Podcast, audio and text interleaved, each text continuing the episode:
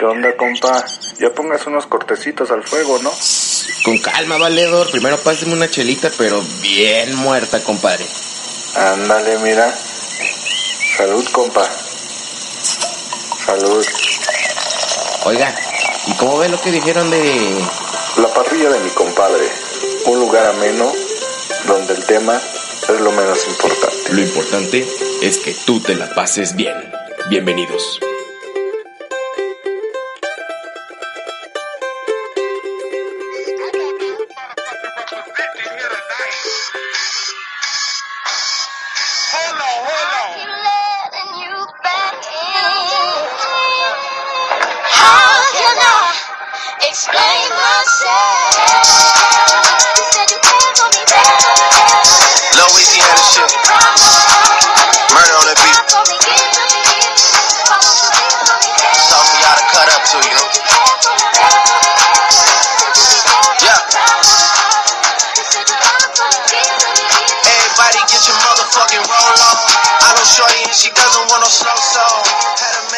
¿Qué onda, compadres y comadres? Bienvenidos a este podcast que se llama Caminando con Luismi. Ah, te creas. Ah, ¿Qué te pasa? No empieces. Todo mal, empiézale. A un 3, 2, 1. 3, 2, 1. Bienvenidos, compadres y comadres, a este podcast llamado La parrilla de mi compadre, donde no grabamos hace prácticamente dos semanas. Dos semanas. Gracias. Gracias, compadre. Ajá. Eh, y pues bueno, estamos de regreso para dar todos los updates que sean necesarios para pues ponernos al tanto. Mi nombre es Fede, les saludo desde Zapopan, Jalisco, y desde la CDMX en Tlalpan se encuentra mi compadre, mi bro, más que un hermano, ha sido un bro. Es mi compa el Fernando. ¿Cómo estás, bro? ¿Qué onda, compa? ¿Cómo estás? Eh, ¿Cómo están, compadres y comadres? ¿Nos extrañaban? Espero que sí. Y pues bueno, ahora sí que todo gracias al compadre y, y sus viajes, sus viajes al extranjero. Este podcast yo creo que lo debías llamar el compa internacional o algo así. International, Mr. Worldwide, como sí, compa, ¿qué? ¿Cómo le fue? Cuéntenos. Pues, muy bien. De hecho, pues quise abrir con una canción que me trae loco con todo el viaje, amigo. Mira, tú sabes ¿Cuál que? Drake es canadiense, ¿no? No, no sabía. Bueno. Drake, eh, el que acabamos de escuchar con la rola de Nice for What, es canadiense y de hecho es embajador de los Raptors en la NBA. Es embajador mundial. Y yo dije, pues sí es canadiense, pues sí es famoso, me imagino. Pero este, abrí mi Spotify allá en Canadá. Ah, porque me fui a Canadá. Cabe destacar. Entonces... Ay, compa, ¡Ah, no, perro! Ah, te- uno yendo a Jojutla y usted a Canadá. sí. No, compa, no manches. No, güey, ahorita vamos a hablar. Este, allá abrí el Spotify y así como, ya sabes que es el top 50 mundial, el top 50 de México y busqué el de Canadá. Como de 10 canciones, 7 son de Drake. En el momento en el que yo iba dije, ah, no, pues sí, sí está pegando con todo el muchacho acá, eh. Sí, la rifa. Sí la rifa. Pero pues ¿Es bueno, como eh, el Luis mi canadiense, compa? O... no, no, no, no, no, nada ¿No? que ver. Ah, no. Ok. No, no sé quién sería como un Luis mi canadiense. No sé ¿Quién si sería un Drake mexicano? un Drake mexicano.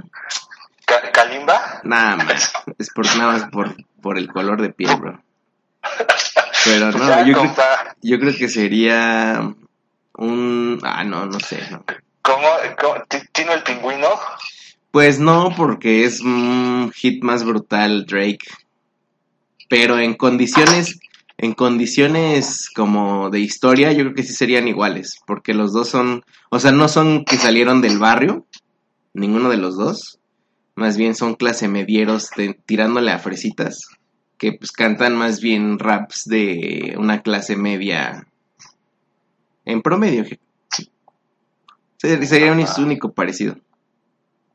Eh, eso es todo, compa. Esto, pues ya, compa, es el primer cortecito. El primer cortecito internacional, compa. Pero bueno, antes de empezar, recordarles que La Parrilla de mi compadre es un podcast donde hablamos de cuatro temas: comida, cerveza, normalmente artesanal, series, películas, bueno, esa es una categoría, y eh, fútbol mexicano, Estamos a punto de entrar a la etapa mundialista y bueno, en este primer cortecito, esto es nuestra primera sección, en la parrilla que ya está humeante y está, ya el compa ya le hizo sus respectivas eh, limpias con la cebolla para quitarle todo el cochambre que hay pegado. Y pues ya, ya aventamos las carnecitas. Este, primera, este primer corte será pues de comida. ¿Qué le parece, compa? Venga, venga, pues ahora sí que compa, échele. ¿Qué está haciendo, compa? Porque se escucha como que anda este, haciendo su quehacer mientras está grabando la parrilla de mi compa. No, como que mi compa, no, no, no. No, no, no piense en eso, compadre. Ya ve que yo me apuro y yo lo hice desde ayer, compa. Sí, yo soy el que tengo que hacer que hacer después de grabar esto. Ah, tómela. Tómela, perro. Tómela, perro. Ok, Pues, échale. pues, bro, ¿qué te puedo contar? Em, quizá lo más importante para hacer un resumen de Canadá tendría que ser esta gran acotación, amigo. Que, pues obviamente yo nunca había salido del país. Y yo tenía muy en claro, o, o una Oiga, ¿y de- cuando se fue de mojarra, ¿qué onda? pero ves que me deportaron, güey. Ah, bueno, nunca pisó, Nunca pisé. nunca tocó. Ah, este. O sea, yo siempre mencioné que una de las cosas que más me gusta de ser mexicano es la comida. Y que la manera de comer, como estamos acá, pues me encanta y todo eso, ¿no? Entonces yo sabía que, pues salir a otro país tienes que probar lo que te dicen que tienes que probar como tradicional. Por lo menos esa es una máxima que yo tengo, ¿no? Sí, claro. O sea, no podemos ir a, digamos, eh, Va- vámonos, está, vamos a Monterrey y no, este, pues unas quesadillas, ¿no? O sea, Sin queso. pides un cabrito, pides un cabrito. sí, mínimo una vez para que, pues digas, güey, estuve ahí. Además, una de las cosas que por lo menos hicimos la señora productora y yo, es que Saludos. si, saludos a la señora productora, es que si decidimos invertir, creo yo, en experiencias lejos de comprar cosas, ¿sabes? Eso es bueno. Entonces, no había problema si probábamos la cerveza artesanal, no había problema si pagábamos por los platillos, que eso es realmente lo que íbamos a hacer, a conocer a Canadá a través de esas cosas, ¿no? Porque es quizá de las mejores maneras de conocer una sociedad, ¿no, ¿no lo crees? Sí, compa, la verdad, acuérdese que, eh, pues al hombre y todo se le llega por la barriga, ¿no, compa? Claro, Pues las experiencias, eh, voy a decir que vive ya eh, gastro, ¿cómo le podemos decir? Gastrobebibles, compa. sí, pues gastronómicas, Gastronómicas y todo eso, pues es lo que se va a traer, ¿no? Y es lo que nos va a contar ahorita, compa. exactamente. Entonces, con esa premisa, bro, tenemos que pensar que, pues, fuera de México no tendría por qué ser como México. ¿Me explico? Porque a veces tenemos, tenemos la mala, bueno, en este caso yo lo noté que muy seguido mi cerebro comparaba. ¿Me explico? Como entre dólares y pesos. ¿o No, qué? no, no, más bien comparaba de, uy, no, estos los chi no, no, como unos chilaquilitos, no. Ah, pues, Te pues, sale lo nacionalista, ¿no? Ajá, pero obviamente era, era, era muy básico mi pensamiento. A lo que yo quiero decir es que decidí callar esa voz interna y respetar la, la, la gastronomía canadiense porque tiene su historia. Entonces, cabe destacar que estuvimos visitando la parte de la derecha de Canadá, que es la parte de Toronto, Quebec, Montreal. Y se puede decir básicamente que es la parte más influenciada por Europa. Sobre O todo. sea, Ca- Canadá está en el mapa arriba, hasta arribota, compa, o donde cuéntenos. Sí, es la parte más, es el país más al norte de todo el continente americano. Tiene una extensión de ancho de la misma proporción de Estados Unidos, esto es, va de costa a costa, de mar a mar. Entonces, gigante, muy gigante. Entonces, eh, la mayoría de, de lo que te voy a contar, me imagino que tiene que ver por su ubicación geográfica y por su importancia en la historia. Porque ahí es donde, se- ahí, para empezar, ahí es donde llegaron los primeros habitantes del continente americano. Ves que pues atraviesan el estrecho de... Si nos vamos un poquito más, es por Alaska. Ajá, bueno, mm, pero es arriba, me refiero que esa zona de, Ah, de, sí, de arriba, de arriba para abajo es donde se empezó a poblar el continente. así es. Entonces, pues teniendo en cuenta eso y teniendo en cuenta que si lo ves en un mapa, realmente derechito en el mar queda Europa. Entonces fue la manera posiblemente más directa que llegaran los ingleses y los franceses que dejaron un legado muy evidente en esa zona. Yo no, no, no, no tengo la, la manera de comprobar, compa, pero mientras más a la izquierda te vayas de Canadá, o sea, rumbo a Vancouver, o del mismo lado de Los Ángeles, para los que O sea, así tú ves el mapa de frente. Ajá, A la derecha es a donde usted fue, se puede decir que arriba de Nueva York. ajá, tal cual. Y del lado izquierdo es por donde llegaron, que es que arriba de Los Ángeles, ¿no? No, no, no, al revés. Llegaron por la zona derecha, bro. Si lo ves en- Ah, ok, es que usted está diciendo los ingleses. Yo pensé que cuando pasaron los, los primeros pobladores. Ah, así no, espera, no, no, estrecho no, de no, espera, espera, espera. Entonces, no, no, no, estoy hablando de los ingleses. Entonces, Ah, mientras más a la izquierda de Canadá te vayas, yo estoy pensando que es un poco más parecido al estilo de vida norteamericano que conocemos como gringo. Ok. Y creo yo que la parte derecha tiene una identidad más arraigada europea. De hecho, que hasta hay un movimiento separatista, porque también ahí enfrentan eso los canadienses, que la parte de Quebec se quiere, se quiere independizar porque prácticamente ellos no comulgan con... Ah, ¿También tienen regios allá, compa? ¿o qué sí, aparentemente. Aparentemente tienen regios o tejanos o ingleses, o vascos, ¿no? vascos, sí, exacto. Este, pues al parecer eso pasa, amigo, en, en- en todas partes del mundo. Pero bueno, eh, cabe mencionar también, compa, que pues es una gastronomía muy diversa, porque es un país muy grandote y tiene influencias de todos lados del mundo. Te puedo decir que en Toronto, eh, que es su ciudad más poblada, la de Canadá, de Canadá, la más importante económicamente, es, es la que está pegada a Nueva York. Literalmente nada más eh, un lago lo separa, un pequeño charquito, bueno, no un pequeño, pero realmente a un día este, despejado se puede ver de Toronto, Estados Unidos. Yo ahí te puedo decir que Toronto tiene mucha influencia estadounidense y sus, sus comidas, bro, me parecieron lo más comercial, ¿me explico? Como es una ¿Una ciudad... hamburguesa? Ajá, haz de cuenta, hamburguesa, hot dog, este, pizzas, o sea, nada, y, y están todas las cadenas, las cadenas que Mm. podríamos encontrar, de hecho, está Chipotle, está cosas así que, que realmente, pues, en México lo puedes comer, ¿sabes? Sí, o sea, no es nada, no es nada regional, tipo unas, enchiladas, no sé, oaxaqueñas, un, unas, no sé, una barbacoa, cosas No, así. no, exacto, no. Realmente, este, me voy a saltar esa parte de Toronto. Solamente yo hoy tenía muchas, muchas ganas de probar eh, comidas de otros países. Porque, pues ahí sí hay por barrios, ¿no? O sea, sabes que la gente que te está preparando la comida de, por ejemplo, Corea, si son coreanos, o la comida de la India son de la India, ¿me explico? Sí, sí. Entonces, pero no- mm, mm, decidí no hacerlo, bro, pues por cuestiones de qué tal si me hace daño, ya sabes, ¿no? Pues es que se tiene que arriesgar, compa. Sí, pero al final del ¿Qué le va día, a pasar? ¿Qué le va a pasar? a ver, no al le final del día no era una comida canadiense, Bueno, eso sí. iba a ser una comida de la India en Canadá. Lo mismo hubiera aplicado una comida india en México. Si va a arriesgar, arriesgar su panza, que sea en, la India. por algo. O, Ah, pues o sí, en Corea, en todo caso. pues sí, Entonces, eso no, este, me la voy a saltar. Ya, este, ya platiqué cómo es Toronto en Caminando con Fede y un poco de la experiencia de ella en, en Nosotros el Barrio. Pero bueno, Descárguelos, pasar- por favor, desde iBox, desde iTunes, Así es. desde la página de nosotroselbarrio.com. Ya, compa. Entonces, bro, cuando tú lees o tú investigas qué son los platillos que tienes que probar en Canadá, por recomendación de TripAdvisor y todos los blogs que existen, te dicen tres cosas, bro. Putin, ¿Qué pasó, compa?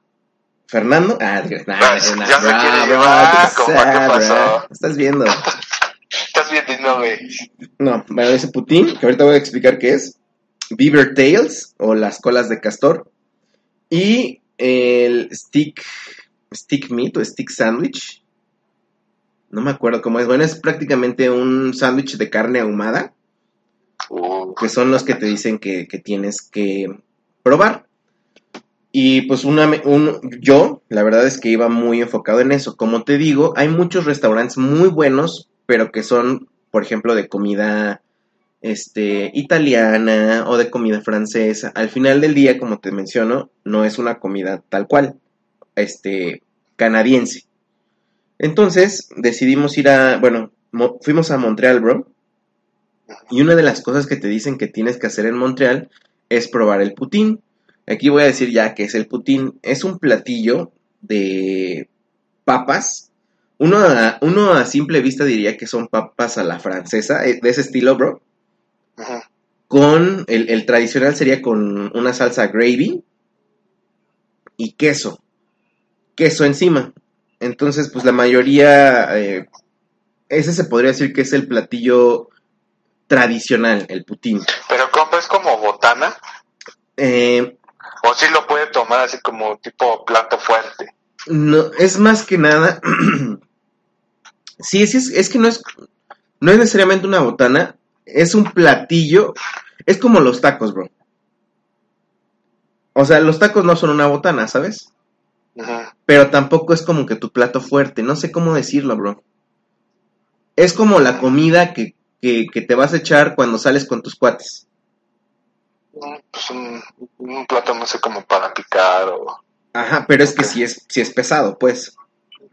Entonces, uno de los lugares que recomiendan en Montreal se llama La Banquise, que es un restaurante especializado en esto. De hecho, si tú lo buscas, o ustedes, compadres, lo buscan en Facebook, se llama, su, su, su Facebook está como Poutine La Banquise, Poutine La Banquise, así como se escucha. No, está, está, está muy bien su francés, compa. Poutine La Banquise, ah, no te. Oh, pero- internacional. Y me parece que ellos, ¿estás ahí, compa? Sí, sí, sí, lo escucho. Ah, Me parece que ellos fueron los que han llevado con un, un paso más allá eh, la preparación del putín, porque me imagino que se arriesgaron a ponerle más cosas que solamente la salsa gravy y el queso. Porque, y voy a, su- bueno, de hecho subí las fotos a nuestro Instagram, bro. Hay, hay platillos de, la, de putín, que por ejemplo se llamaba el T-Rex, que te ponen carne así brutal te ponen ahí tocino, salchicha, entonces haces un mega platote, bro. Oiga, ¿qué, qué tipo de carne? ¿Como Pues- carne molida? Sí, exactamente, como carne Ah, molida. Y sabía delicioso, bro. No tienes una idea de lo rico que es. Ahora te voy a decir una cosa. En Toronto, te mencioné que me lo iba a saltar por, por, por cuestiones que siento que Toronto fue como todo fast food. Ujú. Por ejemplo, tú pides una hamburguesa en Toronto. Y la, orden de hamburguesa te viene con una orden de papas salado. Papas a la francesa. Y ellos te dicen, oye, si pagas dos pesos, digo, dos dólares más, te convertimos tu papa a la francesa en putín. Entonces tú dices, ah, pues órale va, ¿no? Y la verdad es que la experiencia que tu- tuvimos en, en Toronto no fue tan buena porque, y pensamos que así iba a ser todo el putín, bro. Porque dijimos, a las papas a la francesa, imagínate una papa a la francesa, bro. O sea, papas a la francesa tal cual como las conocemos. Nada más le echaron mínimo de queso y tantita salsa gravy y dijimos, güey, pues estos son papas fritas con queso y ¿Sabe cómo se me imaginan? Como las papas con chile con carne. más, Más o menos. así. Entonces, pues nosotros pensamos que era así, ¿no? Pero como esta era una recomendación así importante de, de ir a la banquisa y probarlo, obviamente lo pedimos y aquí descubrimos que la papa... Órale. ¿Escuchaste ese Pasó, compa. Pues nada, aquí una los- disculpa a todos los, todos los compadres, aquí lo, aquí en el barrio pues las cosas se ponen difíciles a veces a las 11 de la Ah, mañana. tan temprano y ya peleando. ah. Ya sé. No, te, te iba a decir que aquí en, en las papas creo yo que están preparadas de otra manera, bro, porque no son papas fritas. Aunque se ven, ¿sabes como qué se me hace? Una- un término entre papas gajo y papas fritas. No sé cómo, de, cómo- si me puedas entender. Sí, sabes, la- una papa frita es como crunchy, como la pruebas y cruje. La papa gajo es como más dura para, para comer, etcétera, etcétera. Yo creo que la papa en la banquise está mejor preparada porque tiene un sabor totalmente diferente.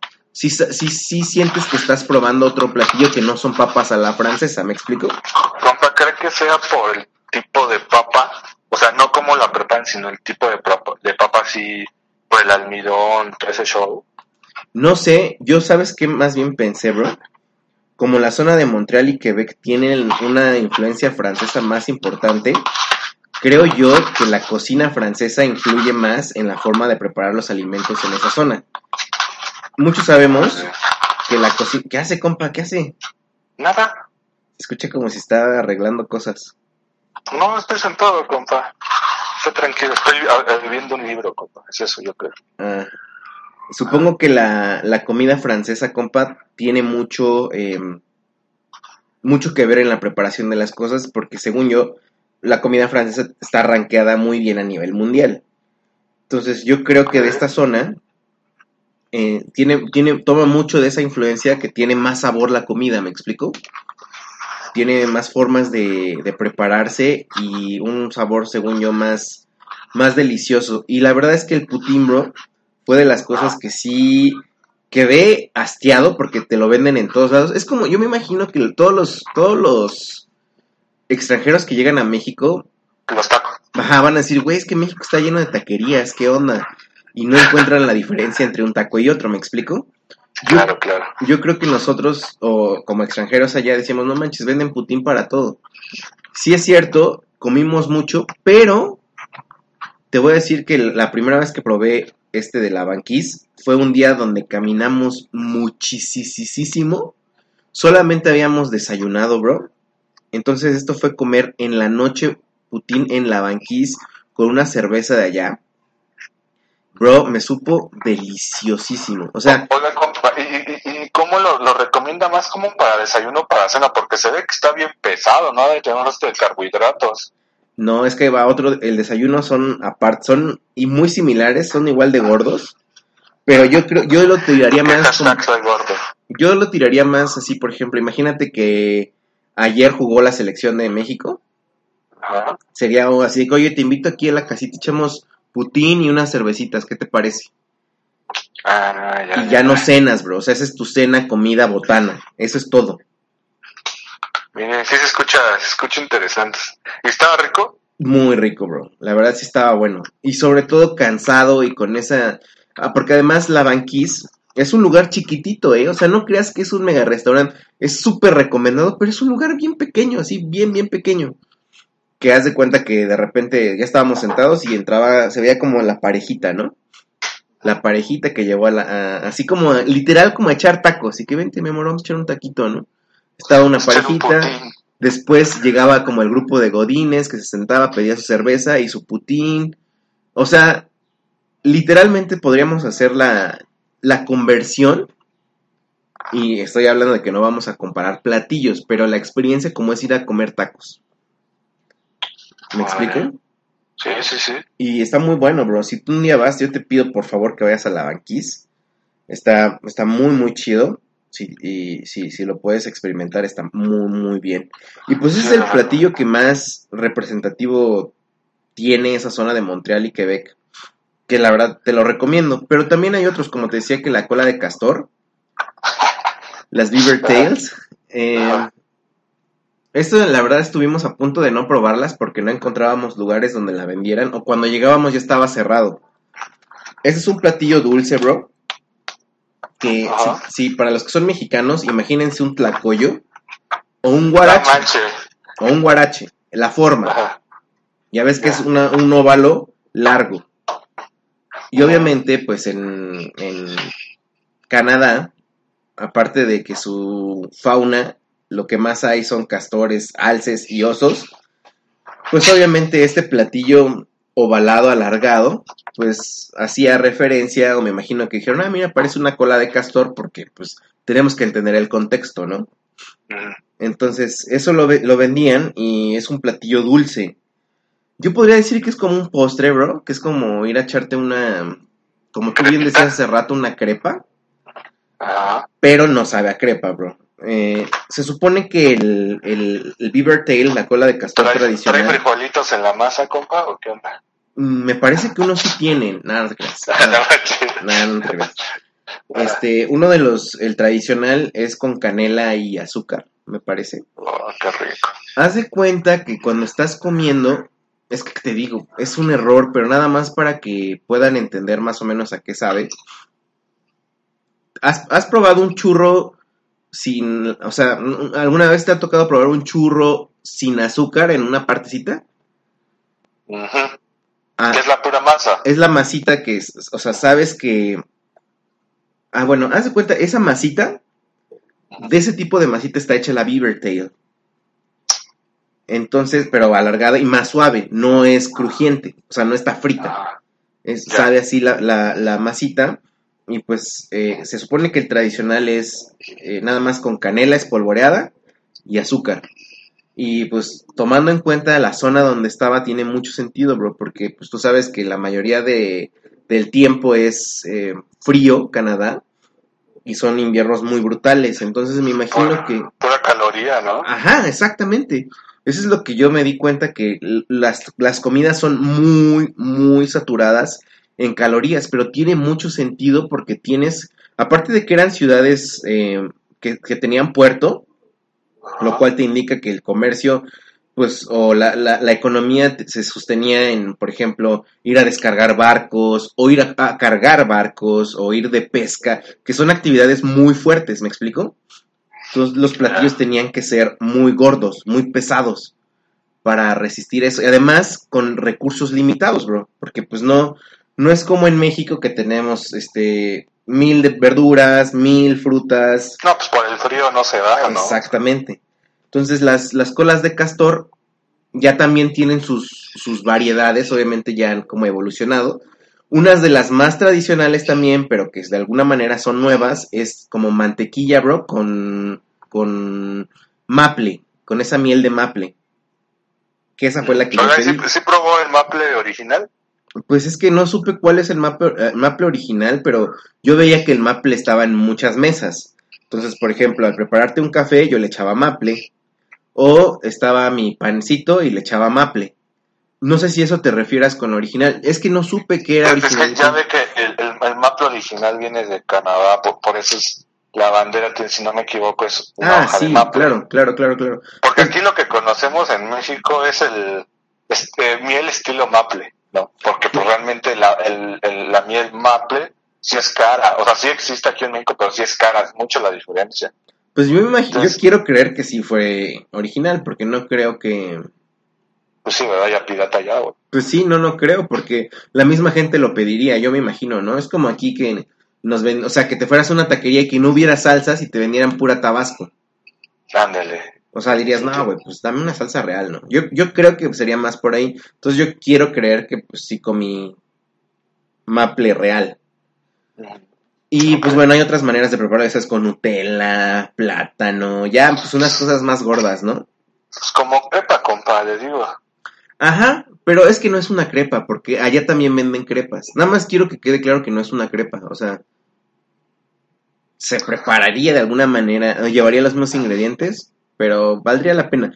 Compa, sinceramente, pues no hay como gran... O sea, no es como, güey, es el mejor platillo del mundo. No, pero pues, como te digo, tienes que comerlo y respetarlo, bro. Porque es de ellos, ¿sabes? Y, y es, pues, de alguna manera algo representativo de ellos.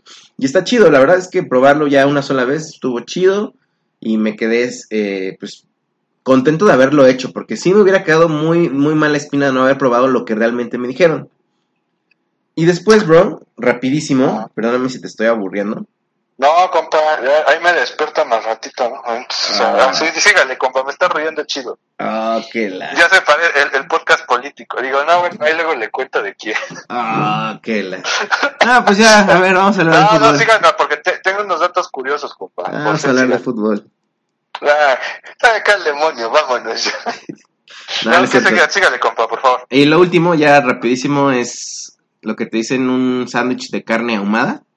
Uh, eso se escucha bien bueno. Yo, sa- yo también pensé que se escuchaba muy bien. O se escuchaba muy bien. Y sobre todo cuando veías las imágenes. Eh, si has visto como la carne deshebrada. Que se ve como con, con pliegues. No sé cómo decírtelo. Guácala. Ah, no, no, ¿eh, ¿es deshebrada o rebanada? Rebanada, perdón. Rebanada. Sí, porque deshebrada es como la Sí, sí, no, tienes razón. Sí, este, es la carne ahumada. Ajá. Ajá, lo que le llaman la carne ahumada, que aquí en México puede ser conocida como... Hay, hay uno que se llama selva negra, carne ahumada, sí, selva... sí, sí, sí, roast beef, el roast beef, Ándale, ándale, exacto. como el roast beef, ajá, sí, sí, Pues así se veía y pues normalmente son sándwiches, por lo menos todos los que nos sirvieron fueron como de tres pisos. Tazo. Y ¿Ese ya subió foto, compa? Es que hay, sí tengo, y no sé, no me acuerdo si lo subió o no, pero, y te lo sirven, ya sabes, con papas fritas a un lado también. Ajá. La verdad, no sé si fue por los lugares que visité, pero no me supieron algo extraordinario. Me imagino que si tú tuvieras roast beef en tu casa, bro, Ajá. y tuvieras tu pan integral o tu pan blanco, Se arma acá. se arma y ya lo hiciste. O Se arma sea, luego, luego. no, no hubo como nada fuera de lo común, pero repito que tenemos que entender que eso es... un- Es que te ima- imagínate un invierno en los años 1800, eh, no sé, con la influencia francesa que había, pues pan, y pues tenías, no sé, osos, No, alces. Pues pan y papas, ¿no? O sea, algo Exacto. para llenarte y que te ayudara a mantenerte Exacto, pues entonces con las calorías necesarias. Pues el frío está diciendo que qué, 30, 40 grados. 30 menos 40 grados, bro. Nada, compa. Sí, güey. O sea, no. ya, ya ni es estar en tu refrigerador, el refri que está como a 2, ¿no? 3 grados. No, bro, es algo brutal, brutal. Entonces, ¿Cómo se pues, toma una cerveza ya, compa? Es que estábamos, fuimos ya cuando estaba la primavera en todo su apogeo y de hecho estaba a punto de entrar el verano, bro. Entonces, todo. la verdad está- estaba así padrísimo, bro. Das de cuenta que todo, todo, todo estaba como verde recién, entonces se veía muy hermoso. Aunque te debo decir que cuando soplaba el aire, no importa en qué región estuviera, el aire sí pegaba así perricísimo, ¿no? Así perricísimo. Oye, Pero- compa, y- Dígame. y ahora sí que por lo que entiendo no es por menospreciar la comida de, comida de Canadá en cuanto a su comida de origen, ¿no? Su comida tradicional. Porque pues, por lo que vemos son casi pura papa, ¿no? Ajá. Pero dice que no tiene casi chiste.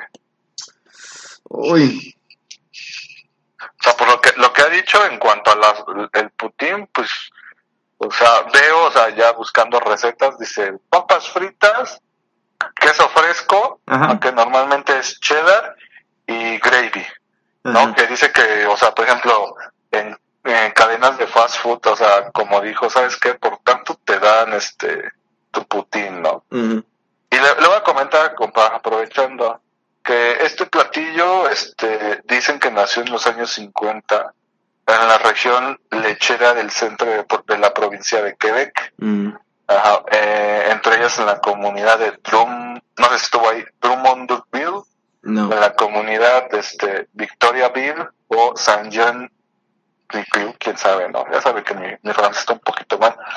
¿Y qué significa? Dice, algunas fuentes consideran que la palabra pudín viene de, o sea, Putin viene de la palabra eh, eh, pudín, este, que significa una mezcla o un lío.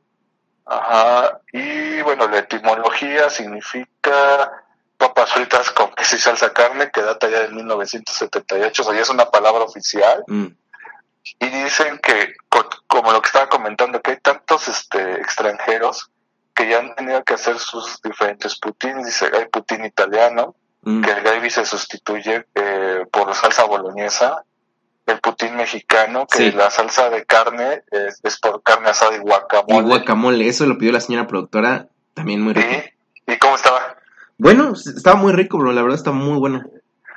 Entonces, eso es lo que encontramos del, del putín. compa. Y mira, lo que acabas de decir yo no sabía, pero estás hablando de un platillo bien joven.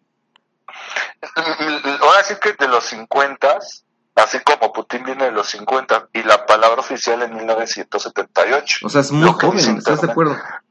Pero por lo que, o sea, hemos investigado y eso, yo creo que desde antes, compa, nada más que no lo, o sea, no hay datos para cerciorarse que desde 1800 y tantos, este, No, no, no, Es- me refiero a que los ingredientes yo creo que sí venían desde ese entonces, desde épocas coloniales, pero tiene mucho sentido que no sea tan, tan, tan viejo, porque, ¿sabes? Canadá apenas tiene 150 años de, de ser país.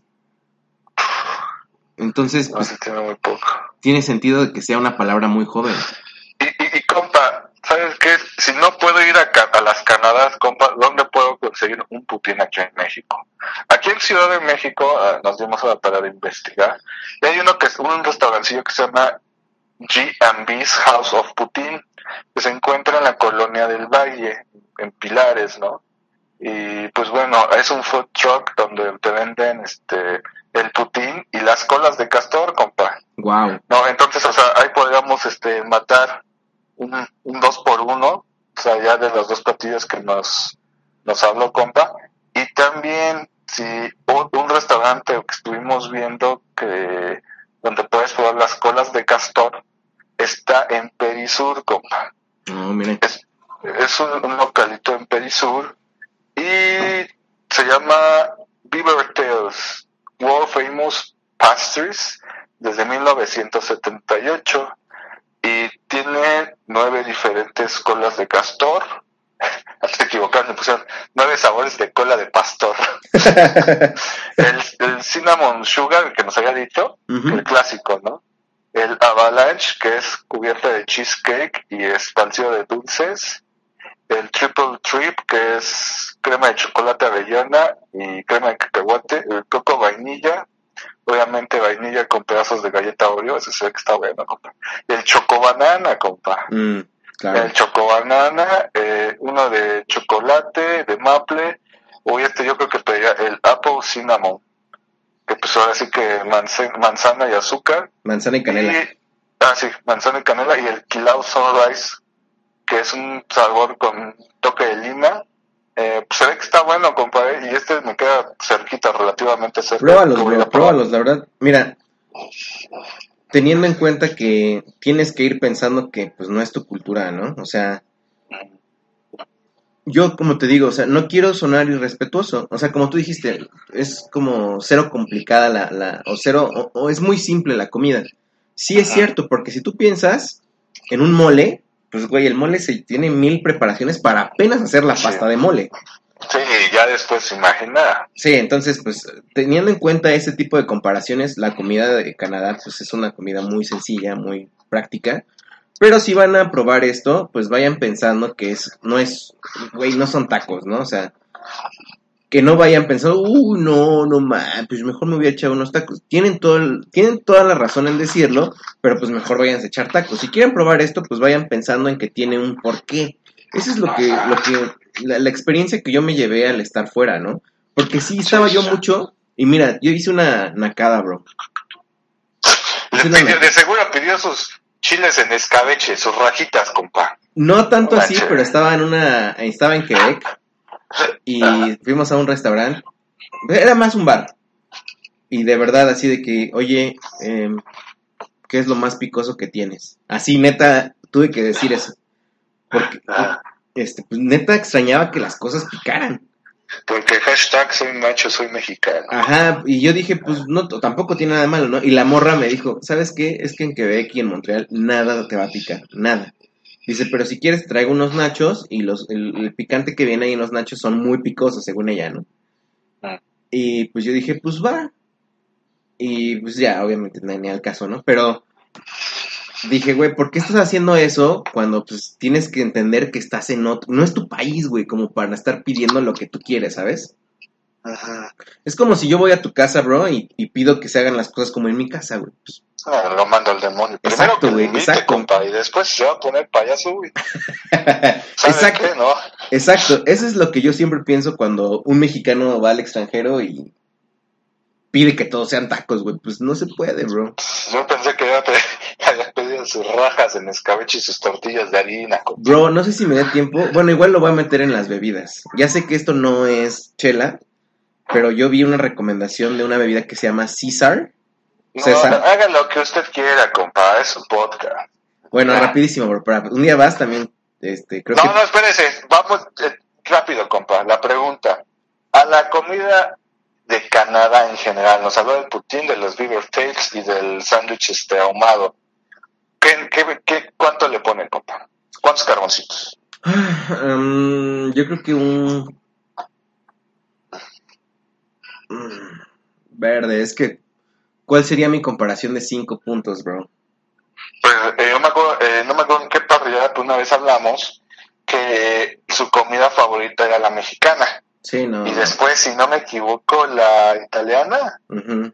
algo así, ¿no? O sea, esa es su comparación. Su punto de comparación es la mexicana. Bro, pues yo creo que sería un 2. Ay. un 2.5 carbones, bro. Ay, perdón, compa. 2.5 carbones. Sí, yo creo que sí. Ok, compa, 2.5 carbones. Yo obviamente pues no, no lo he probado. Eh, eh, trataremos de ir a estos lugares que pues mencionamos, estuvimos investigando y casi no hay lugares de comida canadienses. Yo creo que por lo mismo, compa, o sea, no es, no hay así como que muchos platillos. Ah, pero bueno, o sea, Oye, bro. Y créeme que si tú y yo fuéramos a abrir un negocio ya de comida, pega, ¿eh? Mexicana, Sí, pega brutal. ¿por qué, compa? ¿Hay Pues mucho por- mexicano? Es que hay, hay, no hay mucho, pero sí buscan la comida mexicana. La gente, ¿A poco? sí, güey, sí, sí hay. O sea, sí hay restaurantes mexicanos y eso te da una ¿Y fue de que- alguno? ¿Mandé? ¿Fue alguno? Fuimos a ¿Alguno uno que parecía restaurante. Ajá. Sí era restaurante, pero era más una tienda, güey. Entonces ahí vendían, haz de cuenta que entrabas a un Oxxo mexicano. O sea, eh, o sea, había toda, había Tortillas, había salsa valentina. salsa valentina, la huichola, tabasco, las herdes. este- Que bueno, la Tabasco no es mexicana, ¿no? bueno, pero había, tú sabes que la Sí, hacen sí. como, Mexicana. ajá, como salsa mexicana. Y había, este, sabritas, o sea, Pues también allá, se, se hubiera quedado allá en Canadá, la- en las Canadas y ya le caíamos. Güey, y ahorita te- que te cuente de la cerveza vas a ver que te vas a motivar más, bro. Bueno, pues compa, vámonos al siguiente cortecito. El cortecito, pues ya lo dijo, ¿no? Vamos a echar, poner el cortecito, el de la cerveza, compa. ¿Cómo ve? Sí, bro, no sé si te acuerdas que te mandé muchas fotos de varias varias chelas que Sí. tomé. Ahora sí, el compa Fer estuvo, este, pues se ve que tenía calor y tenía la boca seca, compa, ¿eh? Porque Pues sí. cómo le estaba tomando y tomando. Mira, te voy a decir una cosa que me en, en las cataratas de Niágara conocimos a una una morra que se nos pegó ahí canadiense. Y yo le pregunté, "Oye, recomiéndame una cerveza artesanal que tú digas chida, o sea, canadiense así 100%, ¿no?" Y me dijo, te voy a decir una cosa, dice, prueba todo lo que puedas de cerveza artesanal. Dice, aquí no pruebes la cerveza comercial, esa está ho- horrible. Entonces, bro, eso me como que me explotó la, la cabeza, bro, que estamos viviendo en la era de la cerveza artesanal, bro. Sí.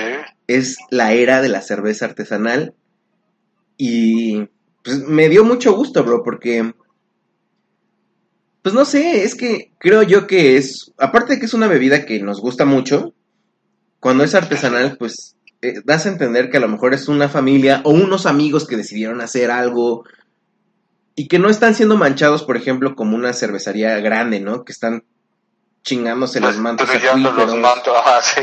Sí, sí, sí, como hemos comentado en este podcast. Exacto, y que es genérico al final del día, o sea, no genérico pues, pero es industrial. Son buenas, pero pues no tienen un toque especial, como mencionamos nosotros en las latas, en la historia detrás, por que es ejemplo. comercial, compa, ¿no? O sea, Exacto. to- to- la mayoría toda la cerveza o la mayoría de la cerveza comercial, compa, no es por, por tirar, pero sí, o sea, tienen sus sus cosas negativas, ¿no? Y una de las cosas positivas de la, de la artesanal, como dijo, es que pues le meten un, se puede decir un poco más de cariño, ¿no? Un poco más de, de atención en, en sus productos y que no afectan tanto a nuestra comunidad. Exacto. Y que beneficias la economía local, que le das trabajo a pequeños y medianos empresarios. Entonces, bro, yo creo que si tú y yo aprendemos a hacer cerveza artesanal, hay un mercado importante ya. ¿A poco? Sí, sí, también te lo puedo decir porque mm, también, o sea, dicho esto, entonces empecé a pedir cervezas artesanales. ¿Cómo se dice cerveza artesanal, compa, en francés o en inglés? eh, craft beer. Craft beer, ah, ok, compa. O he escuchado que unos dicen domestic beer también. Miren nomás. Pero eso sería como cerveza local o algo así. Ok, ok. Pero, la- o sea, para que sea artesanal sería craft beer. Entonces ya saben, compas, ustedes van pues a cualquier parte donde hablen inglés, ¿no, compas? Estados Unidos, Canadá y eso, pues pídanla como, como una craft beer. Exacto. Entonces, déjame decirte que tuve varias experiencias tomando cerveza. sin querer, la primera tomé una comercial, porque pensé que era como un Canada Dry, pensé que era un refresco. ¿Se acuerda cómo se llamaba? Este, no me acuerdo, bro, pero sí te mandé la foto. Fue la primera que te mandé que tú estabas en el tren. No se preocupe, ahorita la checo. Bueno, esa, rapidísimo. Yo dije, ah, pues X, ¿no? Pues, pues es chela, yo pensé que era refresco. Y se lo compartí a la señora productora, y la señora productora me dijo, es que es una tecate hecha y derecha. Y fue cuando ahí tuve un, un problema. soy del norte, compa. No, pero espérate, ahí tuve un problema. Porque sí era cierto, bro. ¿A poco? Entonces, es que ahí es donde te digo que, y yo creo que por eso seleccioné la que vamos a hablar. Después fui, bro, a un, o sea, esto estoy hablando de días random, o sea, no me acuerdo cuán- cuándo día fue, qué cosa. Pero eh, fui a un supermercadito ahí que había ahí como en la tienda de la esquina, ¿haz de cuenta? Y había una sección brutal, brutal, bro, de cervezas. A ver, compa, rápido. ¿Era la Toronto Maple Leafs o la Molson Canadian? Molson Canadian, ya me acordé. La Canadian, ok. Al rato la subimos, que se puede decir que es una cerveza comercial. Sí, Exacto. compa, pues mandó, subió la foto, ¿no? A, acuérdense la perrilla de, mi- de mi compa en Instagram. Mm, Ahí subió la foto de toda la cerveza, la, la craft beer que hay, ¿no? Sí. Y Increíble, compa. Y esa la probé y dije, bueno, va. Después, como te digo, me metí a un mini super y había una cantidad, bro, de cerveza artesanal como no tienes una idea, bro. ¿Y qué fue lo complicado? Pues decidir cuál, bro. Porque pues todavía todo tipo Red Ale, IPAs, Lager, este, Stout, Stout. Porter. todo, todo había, bro. Entonces realmente era un volado. Esa- usted sabe que la IPA no la iba yo a probar porque pues no me gusta. Este, entonces fue un volado, bro. Y cuando me pro- probé esas dos cervezas artesanales que, que agarré de ahí, porque aparte eran las más baratas, bro. Díganos, hable- háblenos de precios, compa. O sea, en, en promedio, como en cuánto está una cerveza. Mira, eh, En dólares, en dolarucos. dólares. Por ejemplo, en un restaurante en Toronto, que probamos, pedimos cerveza artesanal, que era como una, una sucursal de la cervecería este, Chapultepec, ¿te acuerdas, bro? Que te decía Ah, que todo a 19, a 19 pesos. Allá ese, esa cadena que se llama Warehouse, todo está a Ah. 5 dólares con 65. Acuérdense, cervecería Chapultepec en nuestro podcast número 14. pues, quieren exacto. ¿A 65 dólares? No, 5 dólares con 65. Un vaso Ah, de cerveza artesanal. Entonces, Ah, eso fue lo más barato que yo estaba viendo. La del tren nos costó aproximadamente unos 7 dólares. Y la del supermercado, esa latita, me costó, creo que 2 dólares. Que es, si no me equivoco, la Bux Mon. Creo que sí, es una lata verde y... No, no, no, espérame. Aquí. Plateada con verde y una como doradita con amarillo. ¿no? Sí, exacto, bro. Son es que esas. tomó muchas, compa. También usted, o sea. Y ahí es donde, bro, la verdad es que ahí también entré en crisis, bro, porque no me supieron algo que no hubiéramos probado. Nada nuevo. Nada nuevo, bro. Ahí es donde se, se me hace ya complicado de que sí está bien y puede entrar una contradicción, bro. Sí, está súper chido que el mercado sea un boom, pero yo creo que la primera cervecería que se diferencie de todas las artesanales, bro, va a ser la campeona. ¿Cómo, cómo, cómo, cómo? O sea, por ejemplo, es que ya todas las cervezas saben a lo mismo, bro. O sea, ya sé, vas a decir, güey, pues son cervezas. Sí, cierto, bro. A lo que voy es que de tanta oferta que hay, puedes probar una u otra u otra y a lo mejor vas a encontrar similitudes. Lo que yo te estoy diciendo es que debería el mercado en general enfocarse en algo más novedoso. No Algo sé. diferente, algo que se salga del común. Exacto. Por lo tanto, Ah. la cerveza que más me gustó fue una cerveza artesanal que se llama la Niagara Premium Lager Ay, ay, perro. Las Niagara Falls. en las cataratas del Niágara, literal. Eh, haz de cuenta que tú te subes a un crucerito que te lleva a las faldas de las cataratas, pues para que te mojes bien brutal, ¿no? Y ya después de que donde, donde se estaciona el, el bote, pues ya te bajas, todo eso. Y hay una zona como para comer, hay una zona para echarte una chela, tomarte este, fotos, güey. Hay, gente, hay banda tocando en vivo. Se pone bien chido, ¿no? Porque, güey, tienes una vista. Son las cataratas del Niágara, güey. Es un cliché de la vida, ¿sabes? Sí, sí, sí. Entonces, cuando vi que decía Niagara, Craft Beer Niagara Premium Lager, dije, bro, tengo que echarme esta. Y bro, fue yo creo que la mejor cerveza que probé en Canadá. Por supuesto que debe de haber mejores, pero esta sabía muy rica, bro. ¿Te acuerdas que hasta te dije, bro, es que hasta tiene como toques de miel? Estaba bien rica, bro. Bien, bien buena. De hecho, también subimos las fotos para que... ¿A poco también de esa cerveza, ya ni la vi. ¿Te acuerdas que, que hasta nos comentaron de que, oye, esta, esta foto debe de salir en un lugar y todo eso? Ah, sí es cierto, ¿no? Los mismos del Niagara Falls, compa. sí. No, ya vendiendo las fotos, compa, ¿eh? Ay, Es- es- eso es todo, compadre. y Sí, sí, sí. Chequen, chequen nuestro...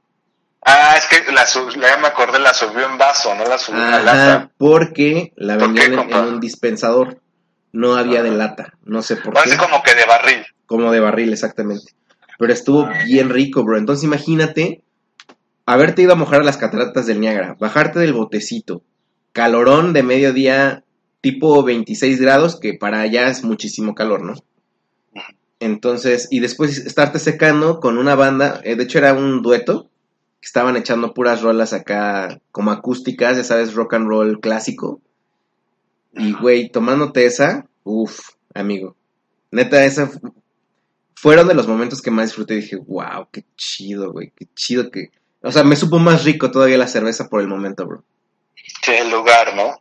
Sí, sí, sí, sí, definitivo. Oh, compa, y un poquito de la historia de, de esta cerveza, que bueno, nos dijo que era la Niagara, que es Premium Lager, ¿no? Ujú.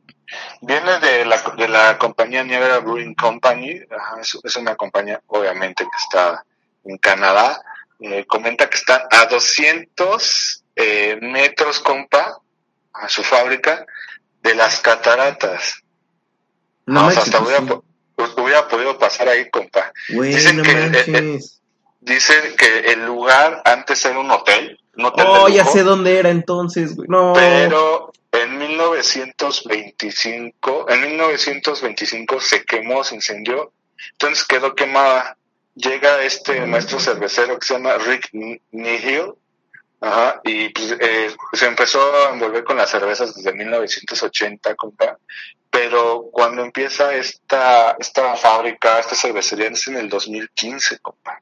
Mm. Ajá, y, y bueno, tienen diferentes cervezas como la Amber Ale, la Bear Devil, la Honeymoon y la Niagara Premium Lager, compa, que es la que usted nos comenta, ¿no? Mm. que es una es una es una lager, es, es un, una American Pale eh, Lager eh, con 4.5 de alcohol, compa, y importante, 20, 20 IBUs, 20 grados, bueno, 20 puntos de amargor, compa. Mm.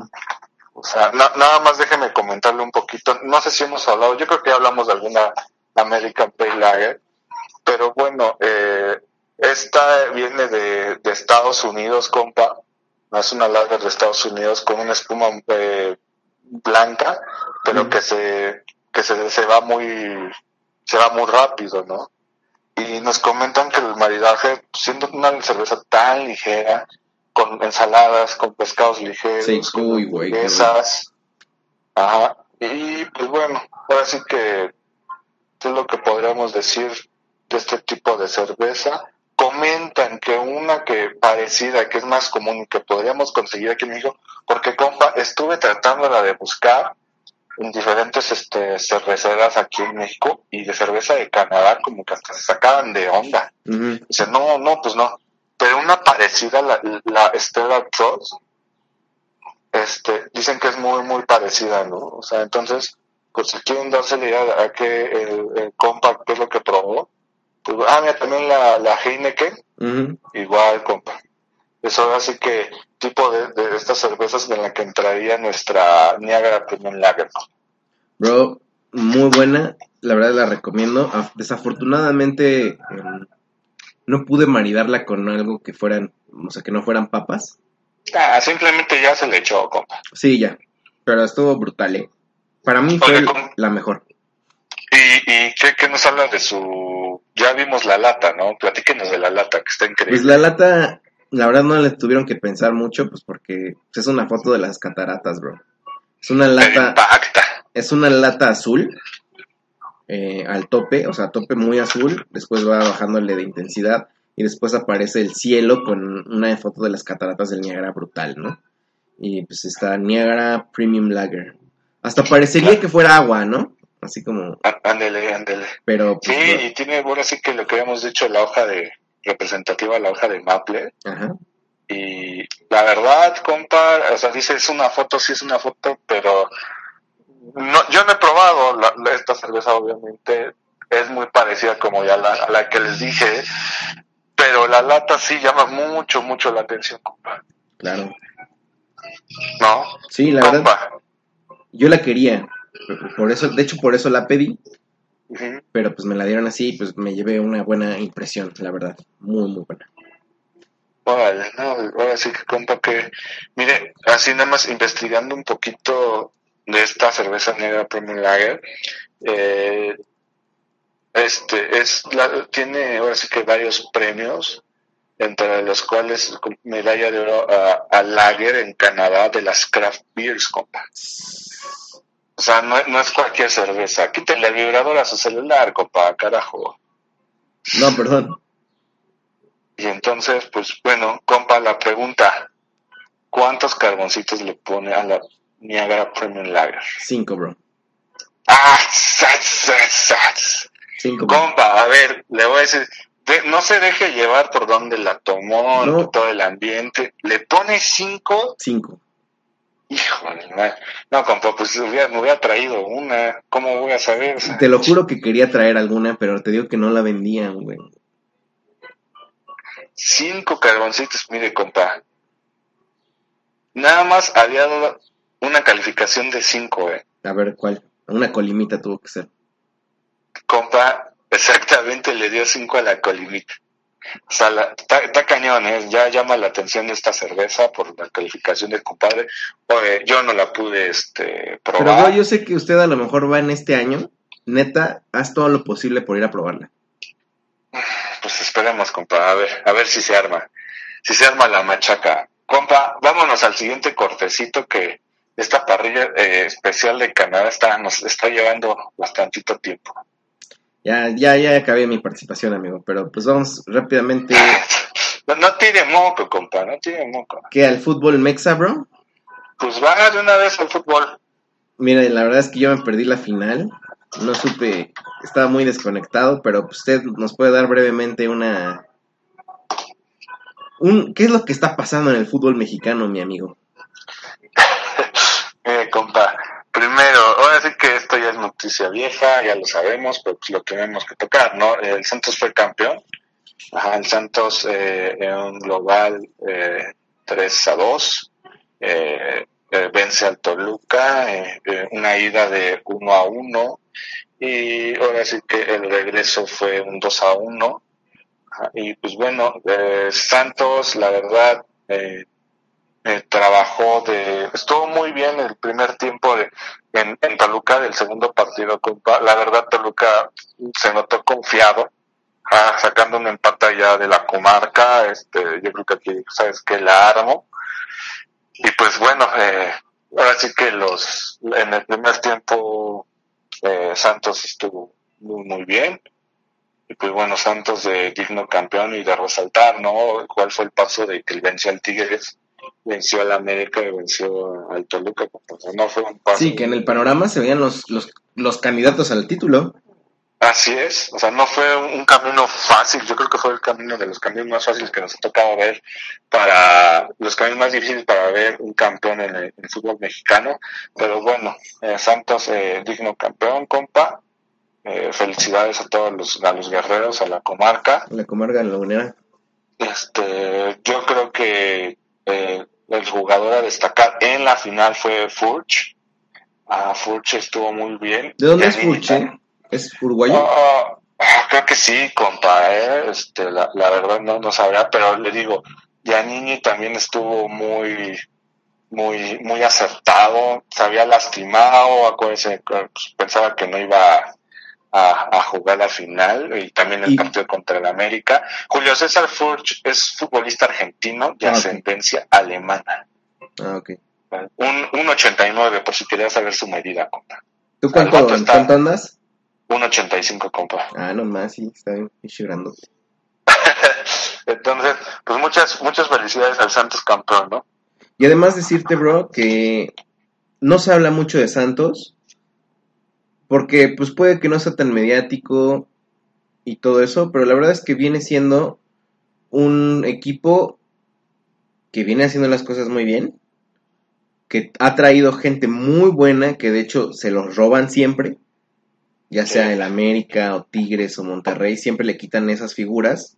Sí, la verdad es que Pero sí. es que ha tenido buen ojo y no necesariamente se va a lo mainstream. Ves que ahora, después de la venida de Guiñac, todo el mundo dijo, no, vamos a traer españoles, ya sabes, ¿no? Y este se trajo un africano, bro. Algo que había hecho el América hace mucho tiempo y yo no sé por qué no lo hacen más seguido, porque son jugadorazos. Yo también, compa, no, entiendo el, por qué. Si ya te resultó una vez, pues, ¿sabes qué? O sea, es lo que he platicado con mi compadre Víctor y lo que se queja mucho es, a ver, brother, con lo que le... va- vamos a poner un claro ejemplo, o sea, porque sabemos el salario. Dos millones de pesos al Gullit al mes, ¿no? Dos millones, que estamos hablando que, que 100 mil dólares, Más o ¿no? menos. Ok. No creo, la verdad, que con 100 mil dólares, compa, al mes no te puedas traer eh, tres africanos, así de, ¿qué le gusta? De... Güey, Nigeria, de- eh, ajá, que le estén quemando en su liga, compa. Simplemente con el físico que traen, ya, este, Ya rompieron. romper. Sí, güey. ya. Ajá. Ya la- entonces, pues hay que arriesgarse. ¿Cuánto jugador no que traen acá? Todos los equipos, eh, compa, que, eh, no es que, ¿se acuerda el jugador del Cruz Azul que trajo? Que no, es que es el primo de Messi. Ah, sí, qué horror, güey. ¿no? O sea, que se vendía, no, es que soy el primo de Messi. Dices, chale, ¿no? O sea, así, así debes de estar para poder tenerte que vender así, compa. Sí, Ah, no, ni el caso, güey, no, triste. No, pero pues, pues sí, yo creo que son buenas inversiones, ¿no? Arriesgarse un poquito más, compa. ¿Cómo ve? Sí, y eso es, creo yo, que el resultado de Santos campeón, lo cual, la verdad, qué bueno. Qué bueno, Sí, y ojalá le den, ojalá le den el mismo foco que le dieron a Tigres, ¿no? Porque pues ya los empataron, ya, y además les ganaron, entonces, Sí, no. Compa, vámonos rápido. La decepción y la sorpresa del torneo, compa. A ver, Para mí la decepción de este torneo, ah, híjole, bueno, la, la decepción para mí de este torneo fueron, pues, o sea, viendo todo cómo se desarrolló y todo lo que está pasando, las chivas del Guadalajara, ah, estás hablando de equipo, yo pensé que de jugador o algo así, Ah, no, pues mire, seamos honestos, la decepción de jugador sería el Gullit, ¿no? No, claro, güey, ese fue, O sea, yo creo que ahí no nos pelea, no nos pelearíamos, compa, No. es Gullit, pues, que como la buchó la gente toda. No, ¿sabe qué también, compa? ¿Quién se la pelea? Que estamos, este, dejándolo muy a un lado. Landon Donovan, ¿eh? ah, sí es cierto, güey, ni me acordaba, Pues es que sí fue, compa, o sea, acuérdense que estaba en en el, en el transcurso de esta parrilla número, que es la 24, compa? ¿Es esta? creo que sí, Bueno, sí. Eh, pues como no habíamos grabado y todo eso, me puse a escuchar otra vez todas nuestras parrilladas, ¿no? Ya sabe, como no tenemos nada que hacer. Y me acuerdo que en, en la, parri en la parrillada número 10, ajá, en la parrillada número 9, hablamos de que íbamos a darle chance a Landon Donovan. Lo criticamos mucho el movimiento, pero que íbamos a dar chance para ver cómo el jugador pues podía callarnos las bocas, ¿no? Porque, pues bueno, un jugador que ya tenía eh, un año y medio en el retiro, pues lo contratan y habían dicho que había sido nada más mediático y pues creo que no nos equivocamos, compa. Pues es que no, bro, o sea, no, no, no tenía por qué, la verdad. Pues no, Haber llegado. sí, no tenía por... Y no sé si ya se regresó, no sé si va a seguir. Este, ves que decían que su contratación era más enfocada para apoyar a las fuerzas básicas y no sé qué. Pero la verdad yo no lo veo, ¿eh? No lo veo viviendo en León. No, no, sí, la verdad. Y bueno, yo creo que las decepciones lo compartimos, compa. Eh, Landon Donovan y Gullit Peña. ¿Cómo ve? Eh, sí, yo le, diría- yo le iría más al Gullit Peña como decepción brutal, porque llega, o sea, De Landon Donovan ya esperabas eso, bro. Pues sí.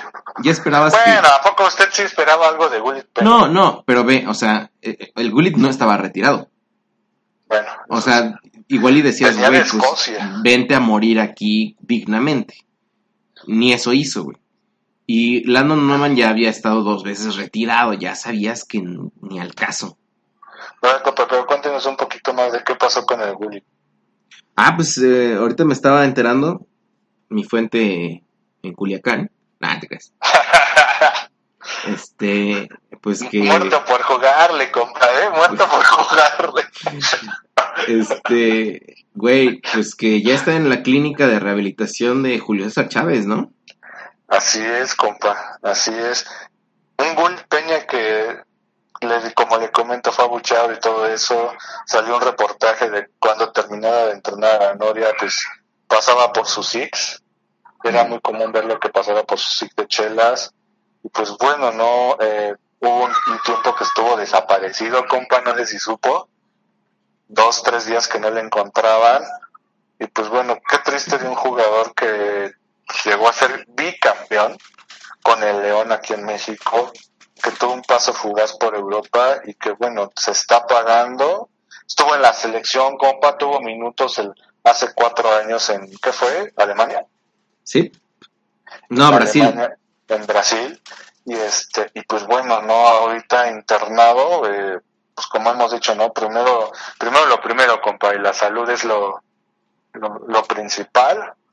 Y comentan, compa, surge el rumor de que parece que el Necaxa viendo esto, eh, está esperando que el Gullit Peña se recupere y le van a dar una oportunidad más en el fútbol mexicano. No sé, güey. No sé qué pensar de eso. Compa, yo creo que obviamente ya no va a pedir los dos millones de pesos. Ah, no, se tiene que devaluar, bro. Sí, compa. Se tiene Compa, que y la sorpresa, la sorpresa de este torneo, llámelo como jugador o situación. Yo sí Mm, tengo una sorpresa muy cañona. Pues el del América, bro, el delantero, Henry Martínez. Henry, Ma- Henry, Martín. pues ni sé, sí, sí, sí, Henry Martín. Para mí ese güey, eh, yo no había escuchado nada de él. Ajá. Y creo que... Pues creo que más bien fue el movimiento de quererlo sentar para que jugara el francés. Que, que no lo dejó brillar, que más bien por su... Pues no sé cómo decirlo, que más bien por su... Cartel. Ajá. Pero la verdad es que no sabría decirte como quién, güey. Pues en sí, Santos... Nadie, Santos sí, ¿no? nadie lo daba de campeón, bro. Sí, da- daban más campeones al Monterrey, un Tigres, en Exacto. América. Ah, de hecho no dijimos en decepción que Monterrey también fue decepción, bro. También. Pues el Tigres, compa. Tigres Cruz Azul también. Ah, compa, pues ya no empecemos, ¿no? Pues por Ese eso. ya- por eso, compa, para mí la sorpresa, la sorpresa del torneo no se lo lleva un jugador, no se lo lleva a un equipo. Para mí la sorpresa del torneo fue la Federación Mexicana de Fútbol al no dejar eh, ascender a los, ah, ¿cómo se llama? Al, equipo, ¿cuál, cuál fue el equipo que ascendió, compa? ¿Cómo se llama ¿Cuál qué? El equipo que ascendió. Este, ay güey, este los cañeros, los cafetaleros, Los, los, los cafetaleros. Tapachula. Tapachula. Ajá, los cafetaleros de, Tapachula que vencen a, los Leones Negros con un global 3 por 2 y, y no los no dejaron que ascendieran porque ya habían puesto las, las reglas eh, en un principio, compa, del torneo, habían, estaban de acuerdo todos, que si tu estadio o tu equipo no cumplía con ciertas características, no podía ascender. Una de las cuales era que un estadio arriba creo que de 30 mil personas. 20 mil según yo. 20 mil personas, lu- alumbrado, eh, eh, ¿cómo se llama? Eh, Con fuerzas básicas. fuerzas básicas, todo eso, y no cumplió, ¿no? A lo cual se hizo un show, no querían jugar la final, no querían jugar la final este, los, los cafetaleros ajá, de, de Tapachula, porque no no, no me acuerdo quién fue este. Eh, ahora sí que con la final, porque la, la final de ascenso ahora sí que el, torneo de, de clausura fue Cafetaleros contra Leones Negros, pero la, la final, este, creo que fue contra los Alebrijes, compa. Así es, fue contra los Alebrijes de, de Oaxaca, que ellos habían ganado el, primer torneo y también no podían ascender. Entonces hizo un relajo, porque estaban diciendo, ¿saben qué? La, primera división se va a quedar nada más con 17 equipos, no con 18.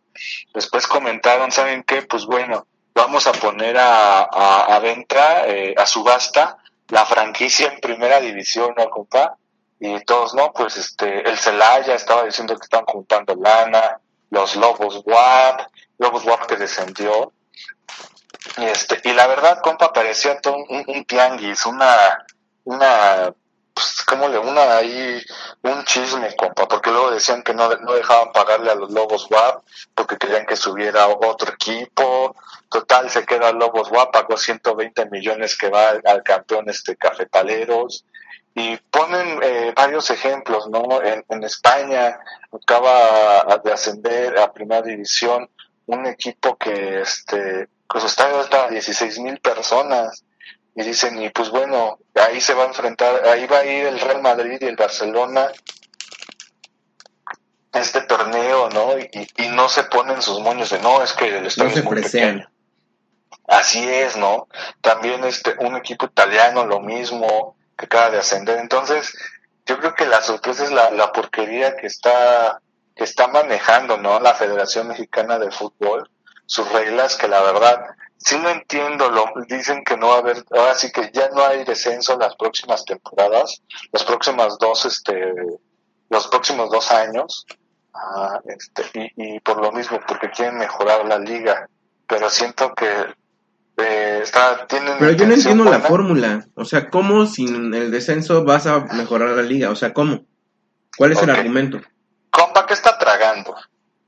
Hay nada, un snack. Ah, Hay nada. es Compa. que me iba a ahogar. o sea, no va a haber descenso, a lo cual los equipos van a poder este, invertir en fuerzas básicas, van a poder hacer mejoras en sus estadios, no van a poder meterle al fútbol, fútbol femenil, que es lo que está pasando con Lobos WAP, ya que el torneo pasado ni Lobos ni Puebla tenían equipo femenil eh, de, ahora sí que en esta liga femenil, ¿no? Pero pues ya con este de que se quede Lobos WAP y eso, eh, eh, ahora sí que se crea el, el Lobos WAP femenil y varios aspectos, ¿no? Que piensa la gente que con no haber descenso se van a enfocar a eso y no estar pre- preocupados por, por el descenso, ¿no? Entonces para mí eso fue la, la sorpresa del torneo, Ajá, todo el relajo, la novela, la verdad, compa, la novela que yo creo que va a salir en La Rosa de Guadalupe, compa, este, de, del ascenso y descenso de, del, del fútbol mexicano, ¿no? Sí, defi- defini- definitivamente. Y compa, hablando del descenso y no descenso y lo que se rumora y todo eso, es lo que es lo que está pasando con, con las Chivas, ¿no? O sea, un, un ahora sí que un, un equipo que en los últimos tres, cuatro años fue campeón cinco veces, eh, un equipo que se está desmoronando, compa. Eh, muchos eh, achacan esto a problemas financieros del dueño Jorge Vergara. Ajá, eh, también, eh, pues bueno, el director técnico eh, Matías Almeida fue despedido.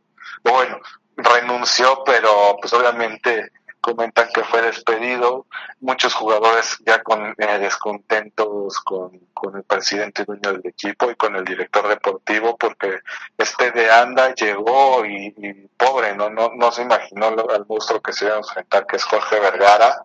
Eh, comentan que, pues, bueno, ellos tenían que llegar el 10 de junio de su, a, a concentración, les movieron la fecha al 4 de junio. Eh, eh, muchos de los refuerzos que quiere Guadalajara, pues, son, no pueden hacer con fichajes bomba o fichajes caros porque no tienen lana.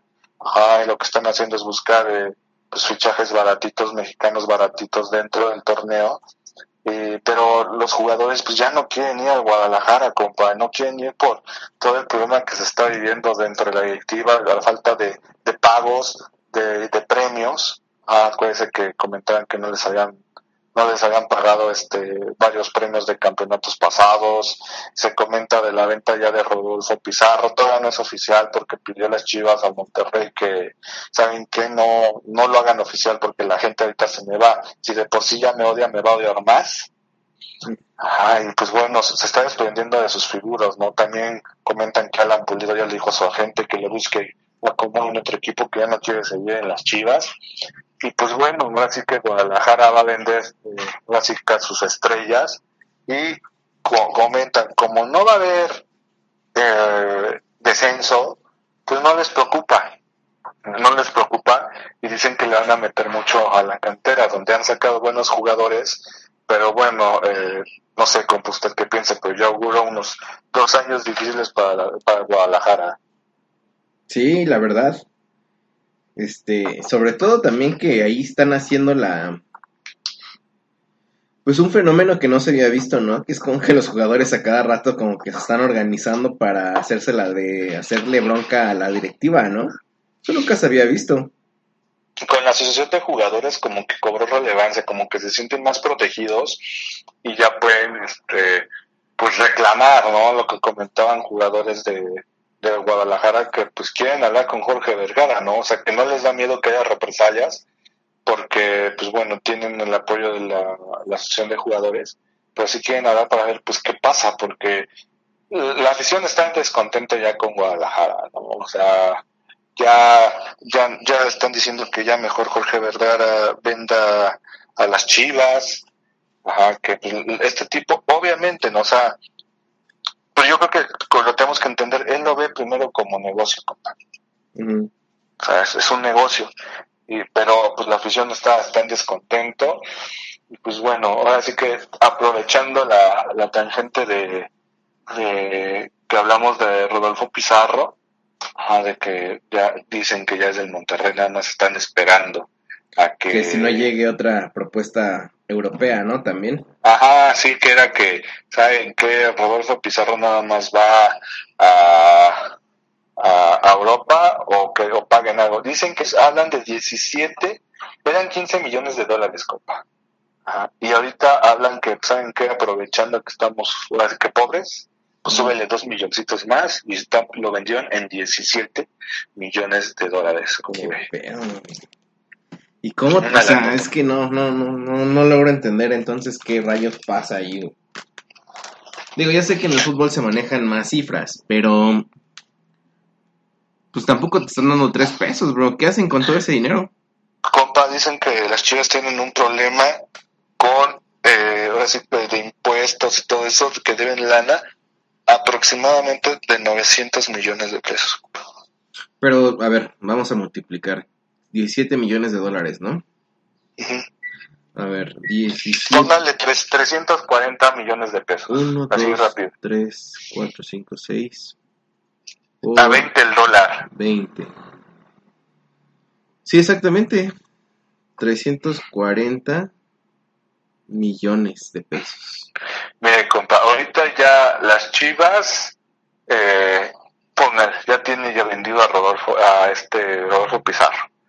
Osvaldo Alanís ya también se fue de las chivas al Getafe, que yo sepa, ahí no tuvo nada que ver porque ya no tenía contrato Osvaldo Alanís. Ok. Ajá. Y Rodolfo Cota, pues ya regresó de las chivas, se fue al Pachuca. ¿Y si lo van a poner en Pachuca? Sí, compa, pues en Pachuca el, el portero que estaba era, el, si no me equivoco, Alfonso Blanco y el Conejo, ¿no? Conejo ya hablamos que se fue a a, a Necaxa. A la. Tenemos algo así, creo que al, al Necaxa, compa, ¿no? Es de lo, de lo que tenemos de rumores. También, pues, compa, el América nada más ahorita oficial tiene a un lateral que se llama del Atlas, no es lateral, creo que. Se llama Luis Reyes.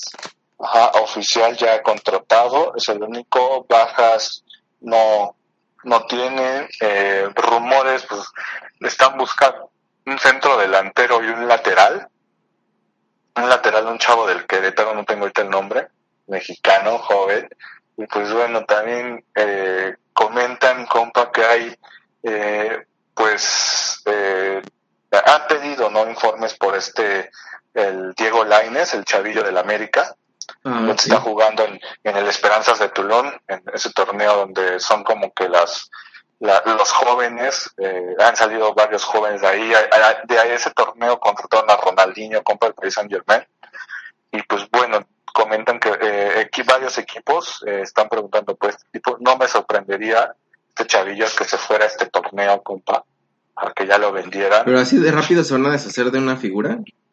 Compa, negocio es negocio, compa. Chale, yo, es que eso es lo que le Comentan, pasa. comentan que la carta de recesión de Diego Lainez, compa, son 25 millones de dólares. No. Que los valga o no los valga es otra cosa, ¿vale? Pero Pero- eso es lo que lo está tasando y dicen que, pues ahora sí que mínimo en eso, ¿no? Y 25 millones de dólares, compa, si no me equivoco, sería la venta más cara para un jugador mexicano. Sí, claro, güey. Entonces no lo vendería como negocio. El chavo aquí ha demostrado destellos, pero hasta ahí, compa. O sea, no es un, por ejemplo, ¿qué le gustaría? Un jugador así que está bien. ah, no, no, no tengo ahorita un, nombre, ¿no? Pero que diga, no, si es un, por, ejemplo, el Rodolfo Pizarro, ¿no? El Rodolfo Pizarro que dijeran, ¿saben qué? Pues te, te desharías de él, pues sí lo pones a jugar porque sí te está moviendo el equipo este chavo Diego Leñez, pues no, no muere al equipo, pues es bueno, todavía no te puedo decir que es así súper bueno, pero se defiende. Ajá, Sí. Pe- pero, o sea, yo sí lo vendería, compa. No, pues ya, ya viéndolo así, sí. Yo decía porque, pues es canterano. Sí es canterano, ¿no? Sí, bueno, sí salió de la escuela del Guadalajara, pero estuvo en la escuela del Pachuca en un inicio. ¿Te acuer- Esta escuela del Pachuca donde pues, el, el Chucky, este, el- este chavo también, el que habíamos hablado de Eric Gutiérrez, que está ahorita llamado a la selección. También un rumor, compa, este sí se me hace un poco exagerado, compa, un poco referente a la América, que comentan que, eh, pues le voy a decir, a mí esto se me hace exagerado, ¿no? No, no, hasta me da un poco de risa, que este de medio, eh, Ma- Matías Uribe, colombiano. Eh, que pues bueno, yo creo que fue la- el jugador de la América del torneo. Ajá, sí se vio cuando, una diferencia cuando estaba y cuando no estaba. Eh, está ahorita en el Mundial con su selección eh, ya En Colombia, ¿no? eh, en, de- en colombiano, ajá, ya están concentrados, y comentan que el Real Madrid preguntó por el compa. ¿Neta?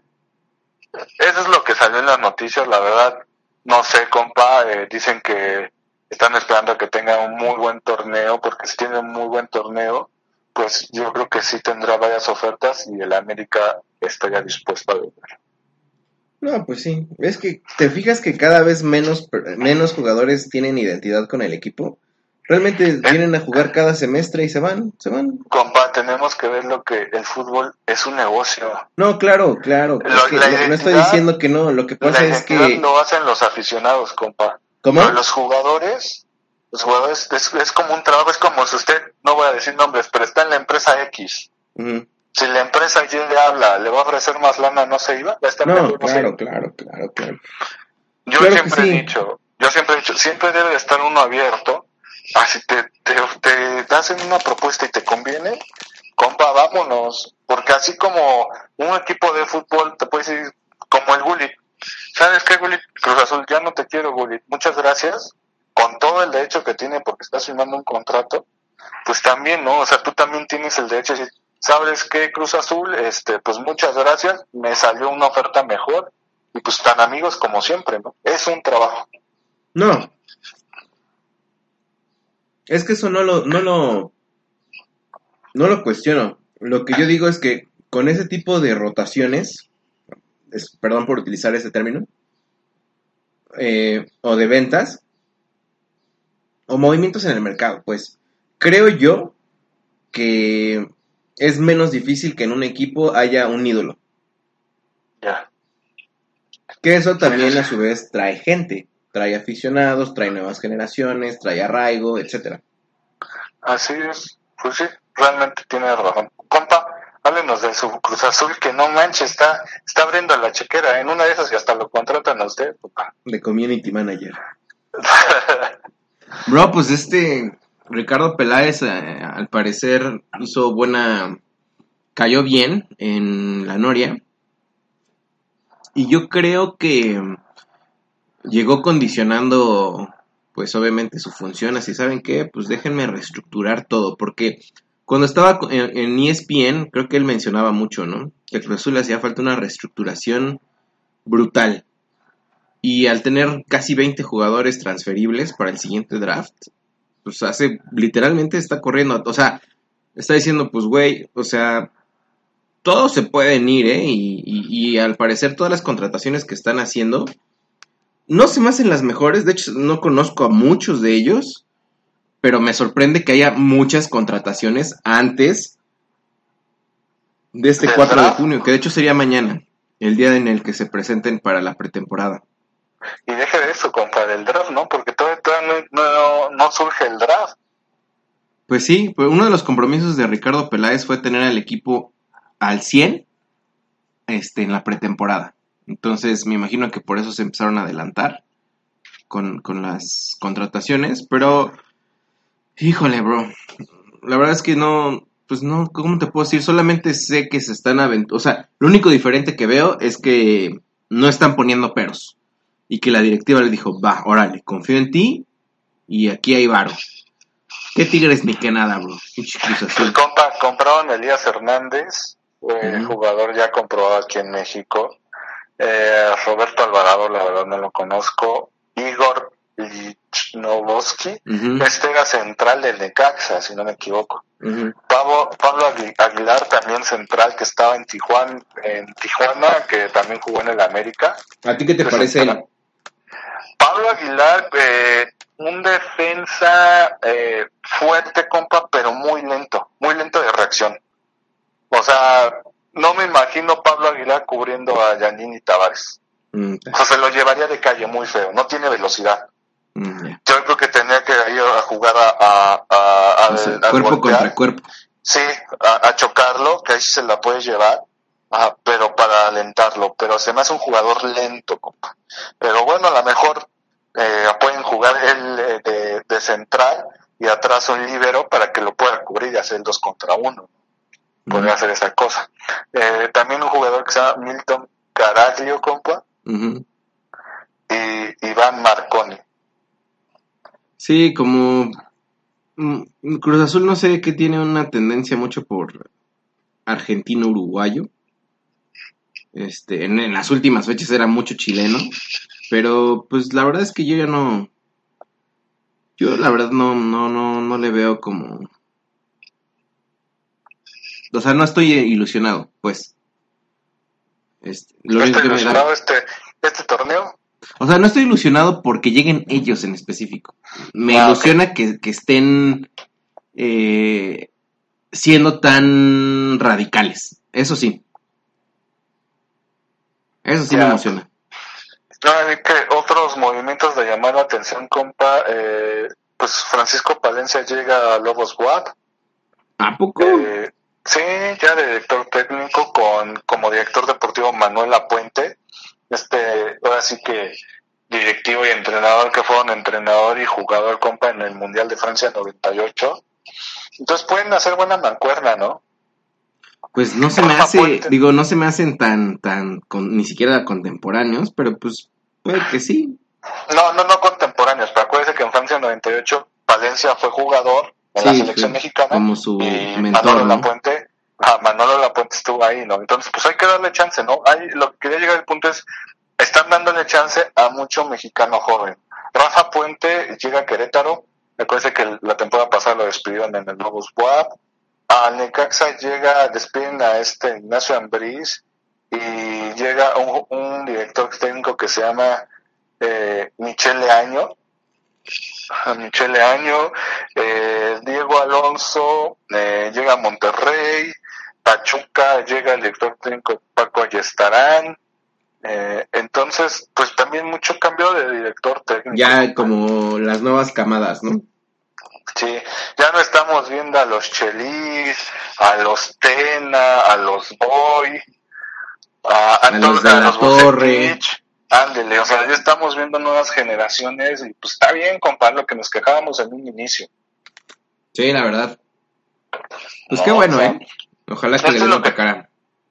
Ojalá. Esto es lo que teníamos o tenemos de fútbol estufa de, de, del fútbol mexicano. Quería nada más rápido, compa, eh, tocar un punto que nos habían pedido el buen este Lalo Holanda, el gatete, eh, que les explicáramos un poco qué es el, el fuera de lugar.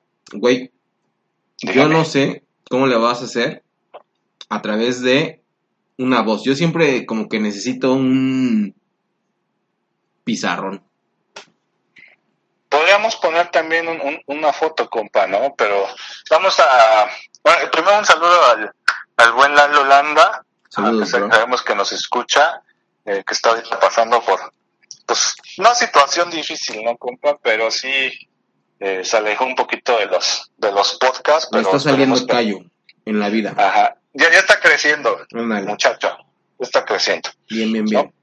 Le- le- les, voy, les voy a leer un poquito de qué es el fuera de juego, ¿no? El fuera de juego eh, en el reglamento del fútbol es la regla 11. Ujú. ¿Y qué significa? Un jugador se encuentra en posición de fuera de juego si se encuentra más cerca de la línea de meta opuesta que el balón y el penúltimo adversario. Lo que quiere decir que el jugador se encuentra más adelantado que todos los jugadores oponentes menos dos, uno de los cuales debe, suele ser el portero porque es el que está más cerca de la portería, Así es. aunque no siempre. A pesar de esta simple explicación, la aplicación de la regla depende de otros factores de juego y suele ser compleja. Va, primero, compa, cuando no hay, eh, primero, un fuera de juego eh, es en el área, en, en el, en el lado contrario de tu equipo. Claro. Ajá, del- para, para empezar ahí, ¿no? Ahora, hay 11 jugadores contrarios. Ajá. Forzosamente cuando te mandan un pase, ajá, un pase, debe de haber dos jugadores contrarios atrás de del balón. A- atrás del balón. Ajá. Eh, bueno, más bien sí, adelante de ti. Ajá, ¿Qué quiere decir? Casi siempre es el portero porque es el último hombre y otro jugador. Si nada más está el portero y te mandan un pase adelantado, ahí es un fuera de juego. Cuando no hay fuera de juego y, y no hay dos hombres, ahora sí que adelante de ti. Una. En un saque de banda no existen los fuera de juego. No, un- ahora sí que eh, un saque del, del- del- cuando agarran el balón con la mano. Ajá, es lo que No decir. Hay que explicar que es un saque de Ah, bandas. un, un- un saque de banda no, no hay fuera de juego. También no hay eh, saque, eh, no hay fuera de lugar en un tiro de esquina, porque el balón se puede decir que está lo más pegado posible a, a, a la, a la línea del equipo contrario. Ah, Y aquí eh, estoy viendo en internet que hay una regla que no sé si sea cierto, hay que checarlo, que dice que no hay un fuera de juego desde un saque de meta, compa. Ajá. Eso sí, no sé. También no hay fuera de juego. Si te mandan, vamos a decir, estamos jugando Fede y yo. Somos equipos contrarios. Fede está atacando mi área, de mi lado. Todos los jugadores están, ahora sí que en- en- a la- de la mitad de la cancha hacia mi portería. Ajá. Si me mandan un pase ajá, atrás de la media cancha, detrás de mi media cancha hacia adelante, ajá, no hay fuera de juego. ¿Sí me entiende? Si yo salgo de la, de la media cancha hacia tu campo, compa, y me mandan un no hay fuera de juego. Ah, esa es una. O también puedes mandar pases si ya nada más está el portero, o sea, vamos, somos del mismo equipo, Fede y yo, ¿no? Vamos solos contra el portero. Yo tengo el balón. Ajá. Si yo le mando el pase a Fede hacia, eh, y Fede está adelante del balón, adelante del balón, eso es fuera del lugar. Tiene que ser como lateral, ¿no? Como Paralelo. lateral, así es. Fede debe de estar atrás del balón para que yo le mande un pase. El ejemplo es, saben que yo llevo el balón, Fede va a mi lado derecho, el portero me sale, ya no tengo chance de disparar y le mando el balón a, la- a- a de forma lateral a Fede. Fede siempre debe estar atrás del balón. Y siendo así, Fede puede meter, ahora sí que disparar, y no se marcaría fuera de lugar. Si Fede estuviera delante del balón, pues bueno, ya sería un fuera de lugar. Es que sabes que yo sí te estoy entendiendo, o sea, pues porque ya lo sé. Pero no sé si realmente esté quedando claro, Lalo o gente, estaría muy bien que nos escribieran si sí les quedó claro, si no para que el compa Fer grabe un video y No, no, estaría bueno. Lo que, lo que podríamos hacer es también subir este una imagen, encontrar una imagen muy buena este del, de lo que es un fuera de lugar. Y pues bueno, dejarle claro, y como dice nuestro compa Fede, ¿no? Compa Fede, si este, si les quedan dudas, escríbanos y, y pues bueno, ahora sí que nosotros eh, haremos todo lo posible para, para poderles explicar un poquito más ya con un, de forma visual o con un video que es un fuera de lugar o que, con- que no es un que fuera se de lugar. inaugure la sección este DT Fernando. Ándele, compa, estaría bueno. Estaría bueno la sección, compa. Ya hecho videoblog, ya patrocinadores. Canal YouTube, ya. Tenemos todo, 15 días para que nos patrocinen, nos manden a Rusia. No, compa, yo creo que ahora sí ya no. Ya, ya, ya, ya fue muy tarde, pero compa, tenemos, ¿qué es? ¿Cuál es el? Qatar, ¿no? 2022. ¿Crees que sí se haga en Qatar? Híjole, compa. Ah, pues. Yo digo que sí, compa. Hay mucha lana de por medio, ¿eh? Pero es Estados Unidos el que está peleando esa, ¿no? No, no, no, ya, ya Qatar es el, el 2022 oficial. Ah, la que está peleando Estados Unidos, México, Canadá es 2026 Que la Contra- ganara, compa, ¿te imaginas? contra Marruecos. Ah, sí la ganamos. ¿Sí cree, compa? Sí. Pues ahorita con los problemas políticos que tiene México, Estados Unidos, Canadá, este, pues está, pues está en, en tela de juicio, ¿no, compa? Pero O sea, pues con- Marruecos está en una zona conflictiva, bro. Pues sí, sí, también tendríamos que ver ese, ese punto. Y compa, eh, el próximo domingo, faltan 15 días para el Mundial, ¿no? Si no me equivoco. Bueno, eh, el próximo domingo vamos, o o, bueno, el siguiente podcast, que sería nuestro podcast número 25, hablaremos, o sea, haremos nuestro especial del Mundial, compa. Correcto. ¿Cómo, cómo ven? Nada más que antes queríamos platicar. Ahorita ya fue el, el partido de despedida de la selección mexicana contra Escocia. Sí. Un partido, no sé, ¿usted lo vio, compa? Sí, aburridísimo. Un partido aburrido, un partido, pues yo creo que más para vender. Boletos, los boletos estaban bien caros, compa. Y este, algo de llamar la atención es que la gente sigue en, de- de- de- en descontento con este Osorio. Lo abuchearon. Al final empezaron a gritar fuera Osorio, ¿no? Sí, y, y como decía, ¿no? Como en estos programas de ESPN, pues Osorio tranquilo porque pues ya tiene chamba, ¿no? Tiene chamba ya después de este mundial, o sea, entonces pase lo que pase con México, pues Osorio le da... Deja tú de chamba, bro. Tiene la lana para vivir ya tranquilo hasta que se muera. Sí, o sea, ya no le importa mucho, ya no está preocupado de, ay, tengo que ganar, si no va a poder mi, mi chamba. Y pues sigue con sus movimientos, compa, ¿no? Creo que estaban hablando de todos los partidos que ha dirigido Osorio, si no me equivoco, creo que son 26, compa. Los 26 ha tenido una alineación diferente. Hágame el favor, ¿no? Y bueno, todo esto porque eh, al inicio se dio una lista de 28 jugadores de la que iban a, competir por los 23 puestos. Ajá, eh, compa Fede y, yo estuvimos platicando de, y, dimos una lista de cuáles eran los jugadores que eh, pensábamos que iba a dar de baja, ¿no? Compa Fede, yo creo que ya no se acuerda, si compa, si no aquí yo los digo. Pues hace rato estábamos recordándolos, pero la verdad no me acuerdo. Solamente sé que le atinamos a Jürgen Damm. Ajá, bueno, Fede eh, comentó que sí bajaba Dan, Eric Gutiérrez, Jonathan Dos Santos, eh, Gallardo y Salcedo.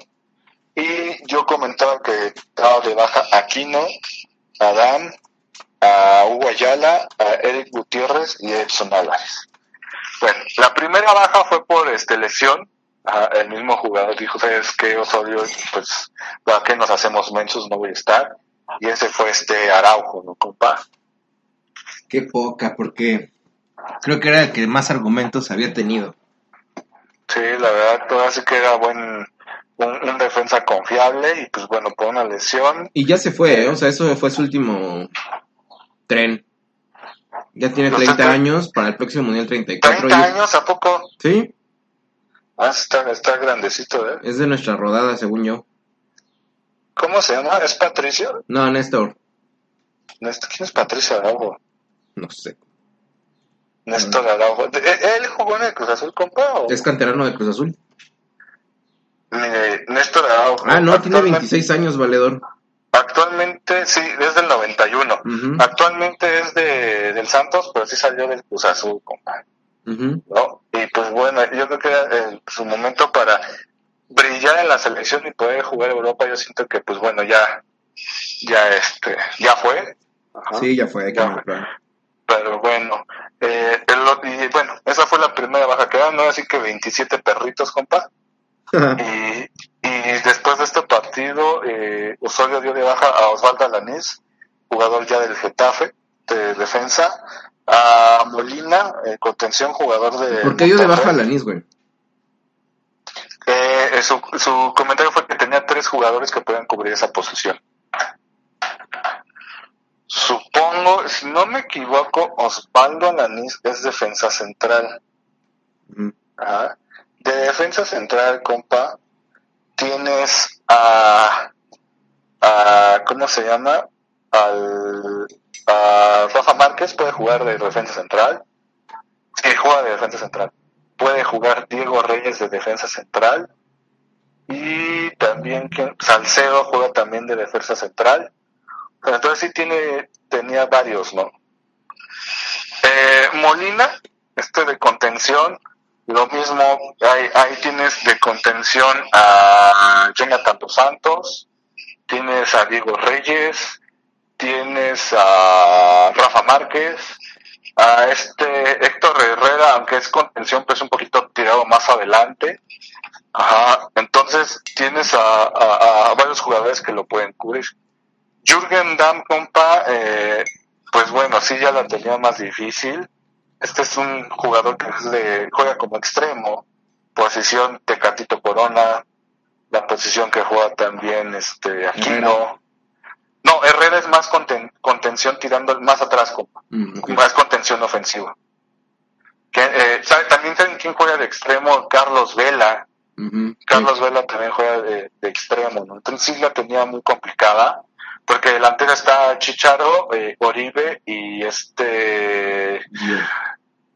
No, Raúl Jiménez. Ah, Giovanni, va- Gio- Giovanni juega un poquito más atrasado, también puede jugar como extremo. Entonces, pues bueno, Jürgen Damm también se baja y queda la incógnita, compa, de quién más van a bajar. Falta un jugador. Chale, ¿y quién queda? Pues mire, del- de los de la, de la lista que queda ajá, de, de jugador, bueno, de su lista compa queda Eric Gutiérrez, Jonathan Dos Santos, Gallardo y Salcedo, compa. Este, y, y, de, y de mi lista queda eh, Ayala, que también es defensa central, eh, Eric Gutiérrez, Edson Álvarez y Aquino. No sé usted cómo- quién cree que este... Ayala, güey. Mire, aquí ya tengo, Juan Carlos Osorio ya da la lista de los 24 jugadores que quedan. Porteros, porteros ya no van a dar de baja ninguno, ¿no, compa? Guillermo Ochoa, Alfredo Talavera y Jesús Corona, vámonos. Eh, defensas, Héctor Moreno, otro central, compa, Salcedo, Hugo Ayala, Diego Reyes, Miguel Ayun, Gallardo y Edson Álvarez. Volantes, Héctor Herrera, Rafa Márquez, Andrés Guardado, Giovanni Dos Santos, Jonathan Dos Santos, Marco Fabián y Eric Gutiérrez. Delanteros, Javier Hernández, Raúl Jiménez, Oribe Peralta, Irving Lozano. Ah, Irving Lozano también es extremo, compa. Carlos Vela, Jesús Manuel Corona y Javier Aquino. Oye, güey, pues no está lo- tan mal, ¿eh? La selección suena muy bien. Eh, Estos datos son los que traemos, compa. Le iba, bueno, le voy a dar un dato adelantado del, del próximo podcast. Es la primera vez ajá, en la historia del fútbol mexicano donde hay más jugadores que juegan en Europa, o fuera, más bien que juegan fuera del país, a que juegan aquí en México. Y puedes hacer un, un, con- un equipo de jugadores que jueguen fuera de México, que no quiere decir que sean los mejores. ¿No? De delanteros, compa, yo veo a dos posibles que puedan bajar, que es Javier Aquino y Oribe Peralta. Javier Aquino es extremo, lo cubre eh, el Tecatito, Carlos Vela, Irving Lozano. Y Oribe Peralta le ocurre Raúl Jiménez y Javier Hernández. Entonces pueden ser esos dos. De medios, de volantes, compa, al único que veo que pueden bajar es a Eric Gutiérrez del Pachuca. Este es- está muy chavo.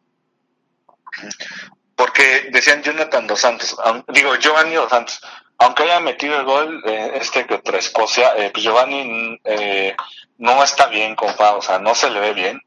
Ah, y yo creo que es el chivo expiatorio de toda la gente, compa. Todos ya lo pues, le echan. Defensas, no creo que ya quiten a defensas, compa, porque ya quitaron a Osvaldo Alanís ah, y, y a Néstor Araujo. Entonces, defensa se queda así, compa. Pues sí. Nada más, o, o es, a- acuérdense, compa, Eric Gutiérrez, Javier Aquino o Oribe Peralta. ¿Eh? Simón. Entonces, pues bueno, eso es lo que tenemos de, de, de fútbol. Eh, acuérdense eh, la próxima semana en nuestro especial del Mundial. Nuestro especial del Mundial, compa. Y pues bueno, compa, ahora sí que vámonos a nuestro último cortecito, por favor. Que vendría siendo eh, la serie de Luis Miguel Ah, no, no, no, Tello. compa. eh, ah, te. Por favor, no me haga enojar. De veras. ¿Sabe qué? Vamos a hacer una cosa, compa. ¿Qué pedo? A mí me gustaría que todos nuestros compadres y nuestras comadres nos comentaran. ¿Les gustaría que habláramos de la serie de Luis Miguel? Y Hagan si, comenta, a ver, si comentan Hagan que sí te la vas a aventar, Si los compadres me dicen, este, brinca, yo brinco, compa. muy bien, muy bien ahí. Oh, ya tiene chamba, compa, se hace su encuesta, ¿no? ¿Hablamos o no hablamos de Luis Miguel? Va, va. ¿Vale? ¿Dónde Y, quieres que haga la encuesta? eh, no sé dónde se hagan, compa, usted dígame, usted es el que sabe. Pues podemos hacerla en Facebook, la podemos hacer en Instagram. No, y una pregunta, ¿se pueden sumar los votos? Sí, Pues si quiere hágala... No, en Facebook, compa. va. Yo en Facebook, ¿y cuánto duran las encuestas, la encuesta? ¿Dos semanas? No, lo que tú quieras. Un día, siete Pues mire, días. que yo sepa, todavía no acaba la serie de Luis Miguel, ¿no? No, todavía no. Ok, hay que esperarnos a que dele, no sé, dos semanas, ajá, para que, no sé, creo, en, creo que en tres o cuatro semanas ya acaba, ¿no? No y ya poderla ver completa. ¿Cómo? Tello. ¿Sí o no? Está bien. Ya quedó. Vale, entonces, pues vámonos a nuestro último cortecito, como ya mencionamos, compa, y vamos a hablar de una película. Y como es un especial de Canadá, porque todo tenemos que redondear, compa, acuérdese. sí, sí, sí. No, yo la verdad no conocía ninguna película de Canadá, lo único que conocía de Canadá era a Justin Bieber y a, y Drake. a, este- a Drake, y bueno, y un actor, compa, que descubrimos que tiene una película que está muy de moda ahorita, que es Deadpool 2, y el actor se llama Ryan Reynolds. Correcto. Ryan Reynolds. ¿no? Esta película, vamos a hablar primero, compa, de la alerta, ¿no? Spoiler alert, amigos. La parrilla, mi compadre siempre habla con spoilers. Perfecto. Bueno, vamos a hablar un poquito de esta película. Es, esta película, Deadpool 2, obviamente, como dice, ya existió la 1. Ajá, e- Es una, una película basada en un personaje de Marvel. Ajá, y es una película de. Ahora sí que 20th Century Fox. Y es eh, dirigida por Da- David Leitch eh, y también eh, tuvo que ver mucho eh, Ryan Reynolds, compa. Este actor que se ha metido mucho en el personaje, me parece increíble, la, yo como mercadólogo, la mercadotecnia y la publicidad que está manejando este tipo, desde su primera película se veía, pero en esta segunda hizo lo que le llamamos un, una mercadotecnia, o, o bueno, le, le llaman micromarketing cuando haces mercadotecnia no para todo el mundo, sino para ciertos, este, eh, ciertas áreas. Y este compa eh, eh, hizo eh, mercadotecnia para presentar su película para ciertos países, compa. Ejemplo, en Corea del Sur o en Japón, uno de esos dos, ya ve que está muy de moda lo que le llaman el K-pop, algo así, que son como, como grupos, Boy que- bands. como boy bands coreanas. Coreanas. Ajá. Y este tipo salió en, en un, Ryan Reynolds salió en un tipo, la academia, ajá, de, de, de este tipo de música, de este tipo de género, vestido, ¿no? Así como de, de un unicornio, y estuvo cantando, ¿no?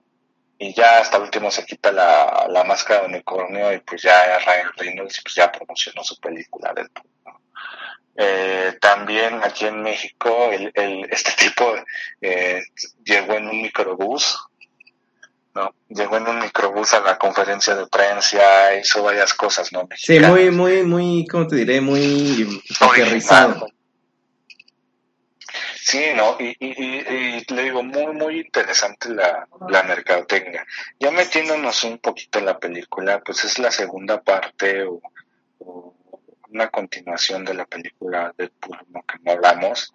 Pero bueno, lo interesante que de, de esta película es, ¿sabes qué? Eh, entra un, un nuevo villano que se llama Cable. Eh, el personaje es eh, protagonizado por Josh Brolin. Josh Brolin es Thanos, compa, de los Avengers. Es el mismo personaje, ¿no? Digo, es el mismo Señor. actor. Ajá.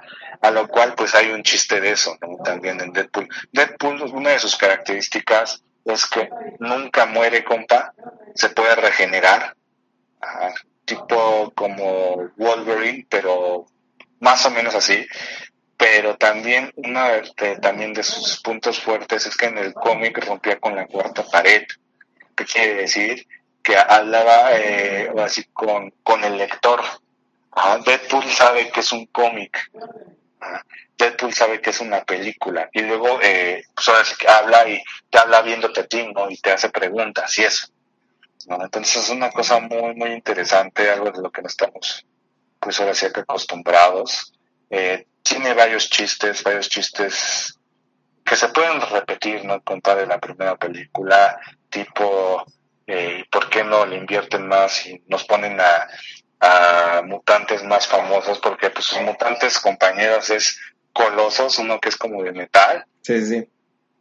y otro, una chavilla, ¿no? Que es aquí como, eh, tiene un podercillo ahí medio chafilla, ¿no? Entonces, eh, de, de eso se trata Deadpool, eh, en se puede ver que matan a su novia, ajá, y con esto se, se enoja Deadpool. Deadpool ya había salido, compa, en, bueno, de- eso sí lo tengo que spoilerear, de las escenas finales, compa, ya de las escenas que nos tiene acostumbrado Sí. las películas de Marvel, ¿no? Eh, también en esta, en esta película sale Brad Pitt. Sale ¿Cómo Brad Pitt. Tiene un cameo, compa, que no le miento, yo creo que es de un segundo o medio segundo. Ajá.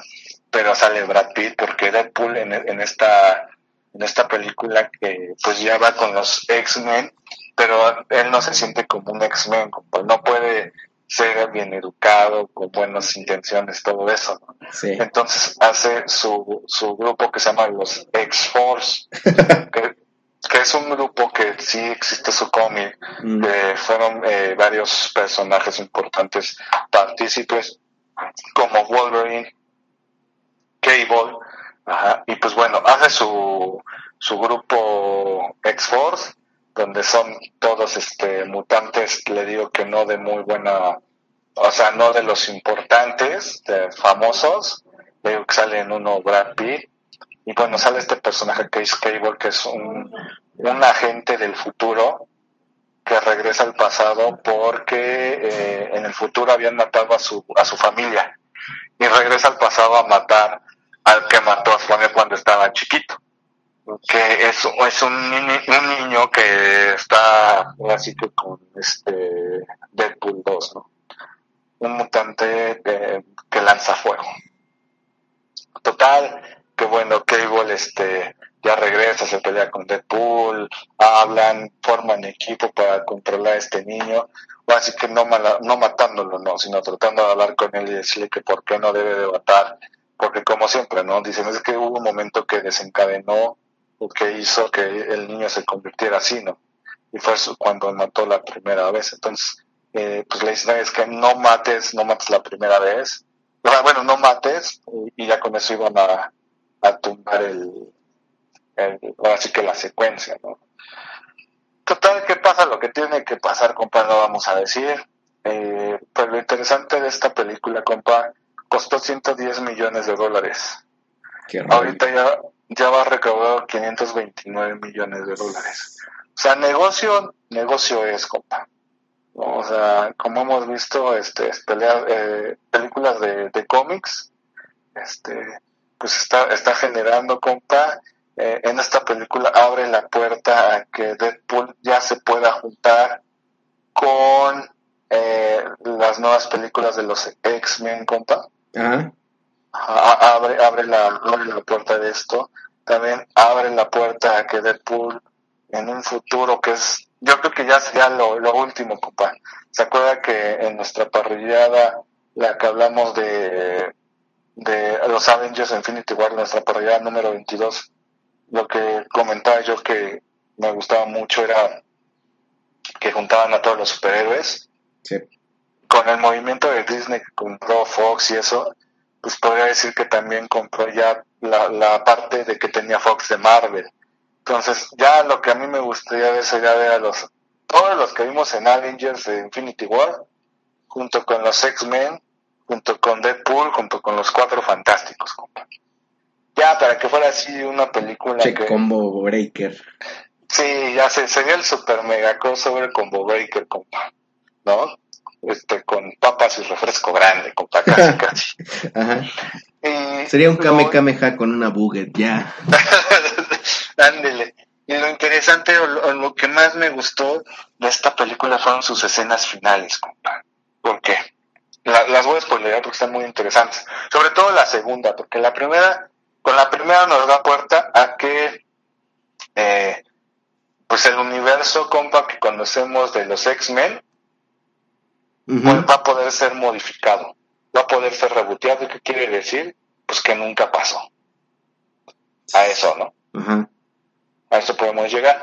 Y eh, ahora sí que la segunda escena final, muy, muy interesante, porque, como le digo, Deadpool sabe que es un cómic, ajá, o que es una película. Entonces lo que hace el personaje es, tiene dos escenas. La primera, sale y, y- y va a matar a la primera parte de Deadpool. ¿Cuál fue la primera parte de Deadpool? No fue la película Deadpool 1, sino fue, ¿se acuerda la de Wolverine Origins?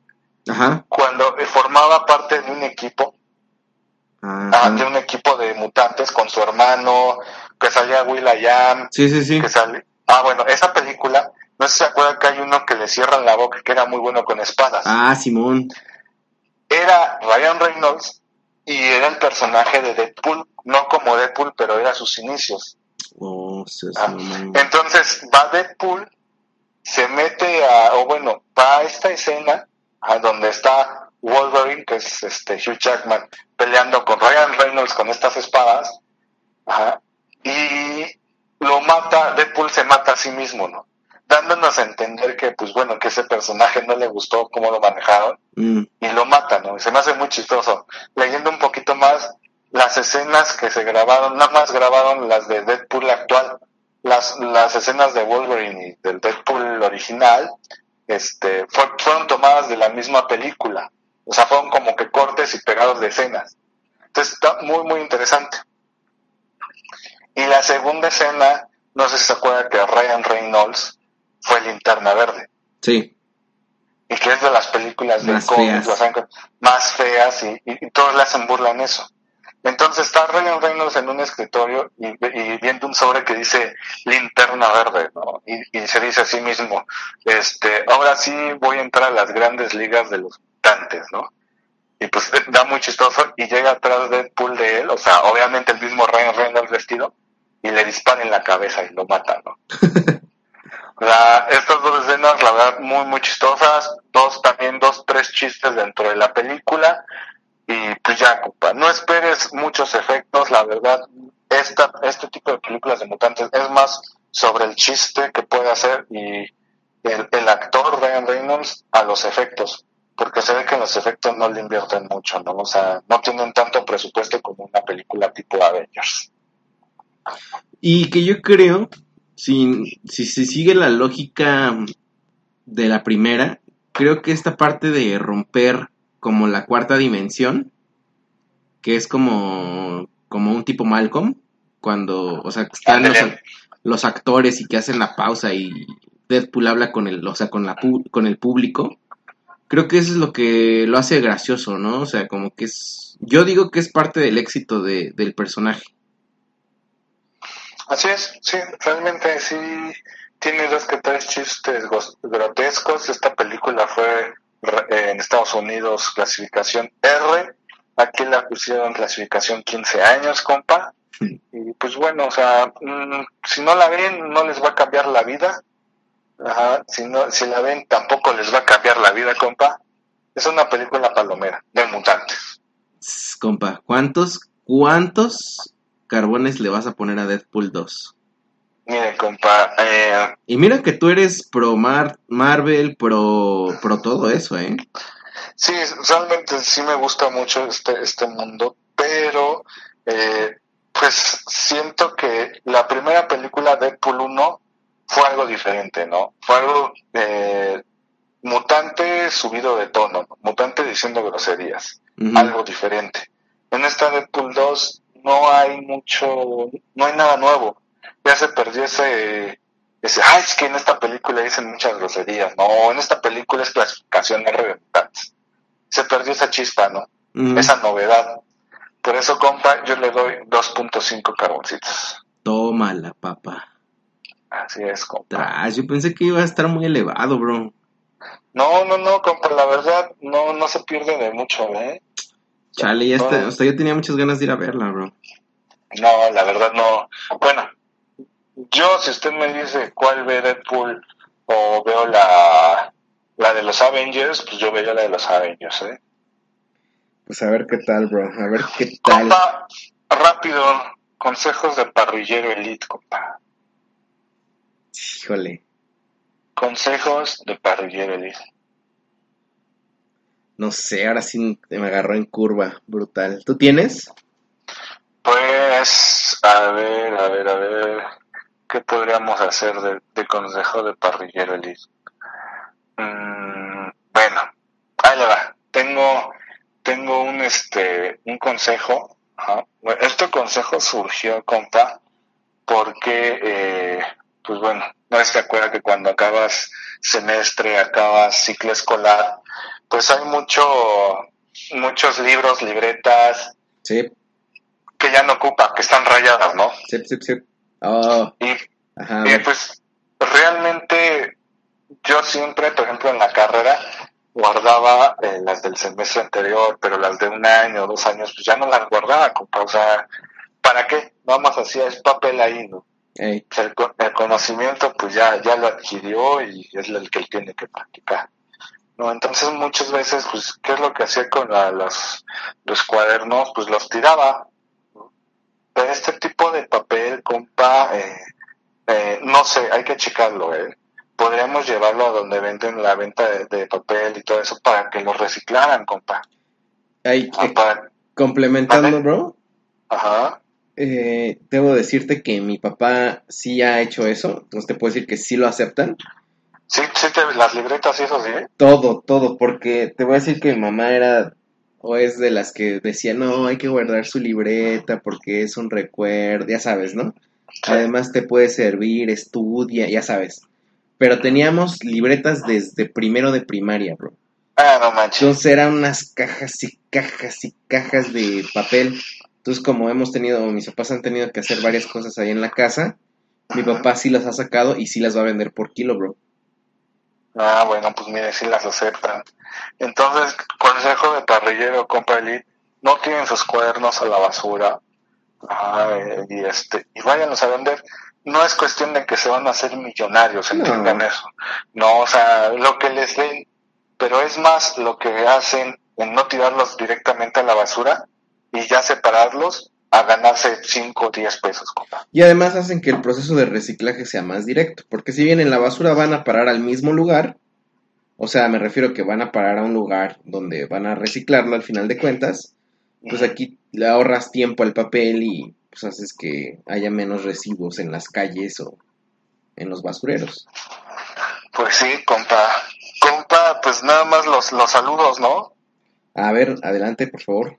Mire, compa, de nuestra parrilla número 23, especial del Día de las Jefitas. ¿Qué le dijo su mamá, compa? ¿Ya escuchó el podcast? Sí, sí, sí, que muy bonito. Y le dije, ah, jefa, no más. Y ya dije, no, pues es que el compadre Fernando se rifó y así. Así que un saludo a la comadre Elsa. Saludos. Este, eh, el de parrilla eh, número 23, de hace 21 días, 57 escuchas, compa. Así que muchas gracias por, por descargarnos. Eh, dos likes, compa. Acuérdense de, si les gusta, eh, apachurren el botón de donde lo escuchen, ¿no, compa? En iTunes no sé cómo será, pero en ebooks, eh, con que le des en el corazoncito, pues es un like que nos ayuda. No sé en iTunes cómo sea, compa. En iTunes te, te, o sea, cuando abres el canal, o sea, Ajá. aparecen los episodios y te dice cómo te gustaría rankearlo. O sea, no lo sé, no por episodio, pero en general la, el programa. Y ahí te da tu escala de 0 a 5 estrellas. Pues ahí, échenos, échenos estrellas, compa, ¿no? Así que promocionenos si les gusta. La neta sí sabe- valedores. El, el saludo al compa JLS, Ok, a Sade. ajá, que nos dice, compadres, qué fusivo episodio, buenos relatos, mi comida favorita es el mole de olla de res, y siempre, tra- y, y siempre trabajo, pero los fines de semana me consentía bien chingón, nunca se le dio la repostería, pero hasta el momento es una madre ej- ejemplar, gran ser humano y buena amiga. Dice, insisto, recomienden cortes y cómo pedirlos en la carnicería. Yo ahorita lo que más hago para comer hasta hartarme es buffet de alitas y costillas, pero, pero no hay variedad de cerveza. Les mandaré info, es un curso para cerveza artesanal. Saludos desde la Ciudad de México, un abrazo compadres. Pues bueno, com- compadre sabe, este, le puedo comentar que para el especial, el mundial, le traemos ahora sí que tomamos sus, Sus sugerencias. sus sugerencias y le traemos un corte que bueno, mandamos a nuestro reportero, nuestro reportero de, de cabecera y, y nos van a, nos va a traer un, un buen, un, un corte especial para, pues, para abrir el mundial, ¿no, compa? Con Y- este especial. Y que el reportero es conocedor, ¿eh? Sí, sí, sí, ahora sí que ya, ya hablaremos de él más, más a detalle en la siguiente parrillada, compa. No sé si tenga saludos. Pues por el momento no, gracias a todos los parrilleros que nos descargan de manera anónima y ¿De dónde y de dónde, compa? ¿Por dónde nos pueden descargar? pues nos pueden descargar en ebooks, como ya decía el, el compa Fer, en iTunes y en nosotroselbarrio.com. Ahí les pueden descargar. Hemos estado pues al día, cada que sale, tratamos de que no pase mucho tiempo y luego luego está... Si ya aparece en, en Instagram es porque ya está en todos lados. Así es, y en Facebook. Compa, que nos sigan en Instagram, ¿no? La parrilla de mi compa. Ahí estamos, Eh. ahí de hecho pueden ver todas las imágenes de lo que hablamos el día de hoy. También este, la parrilla de mi compadre, guion podcast en Facebook. Y este, y bueno, también échenles, acuérdense, un huesito a, a los especiales que trae Caminando con Fede, los especiales desde Canadá, compa. También, bueno, esta parrilla va a ser especial Canadá. Eh, pues bueno, trae, trae buenas cosas, buen- varios comentarios de las ciudades en las que estuvo. Eh, y también échenle eh, un huesito a- al podcast de NEP, ajá, todos estos de, desde ebooks, desde iTunes o desde nosotros elbarrio.com, compa. Así mero metalero, valedor. Pues vale, compa. Un saludo, un gusto tenerlo de nuevo ya por acá. No, amigo, un placer poder hablar con, contigo. Vale. Y ahorita Pues, terminando vale. me voy a rifar el nuevo de cachorreando que ya salió. Ahora para trapear, ya lo voy a Ahora poner. sí saludos al- también al compadre cachorro. A ver si, dígale que nos escuche también. Sí, le voy a escribir. Vamos a escribirle los dos. Así, compa cachorro nomás, escúchanos. Ya está. Pues un saludo, compa. Un abrazo. Sale, bro, cuídate. Muchas gracias por habernos acompañado en esta parrillada. La próxima semana, en este mismo jardín, con este mismo asador, aquí los esperamos. Hasta la próxima.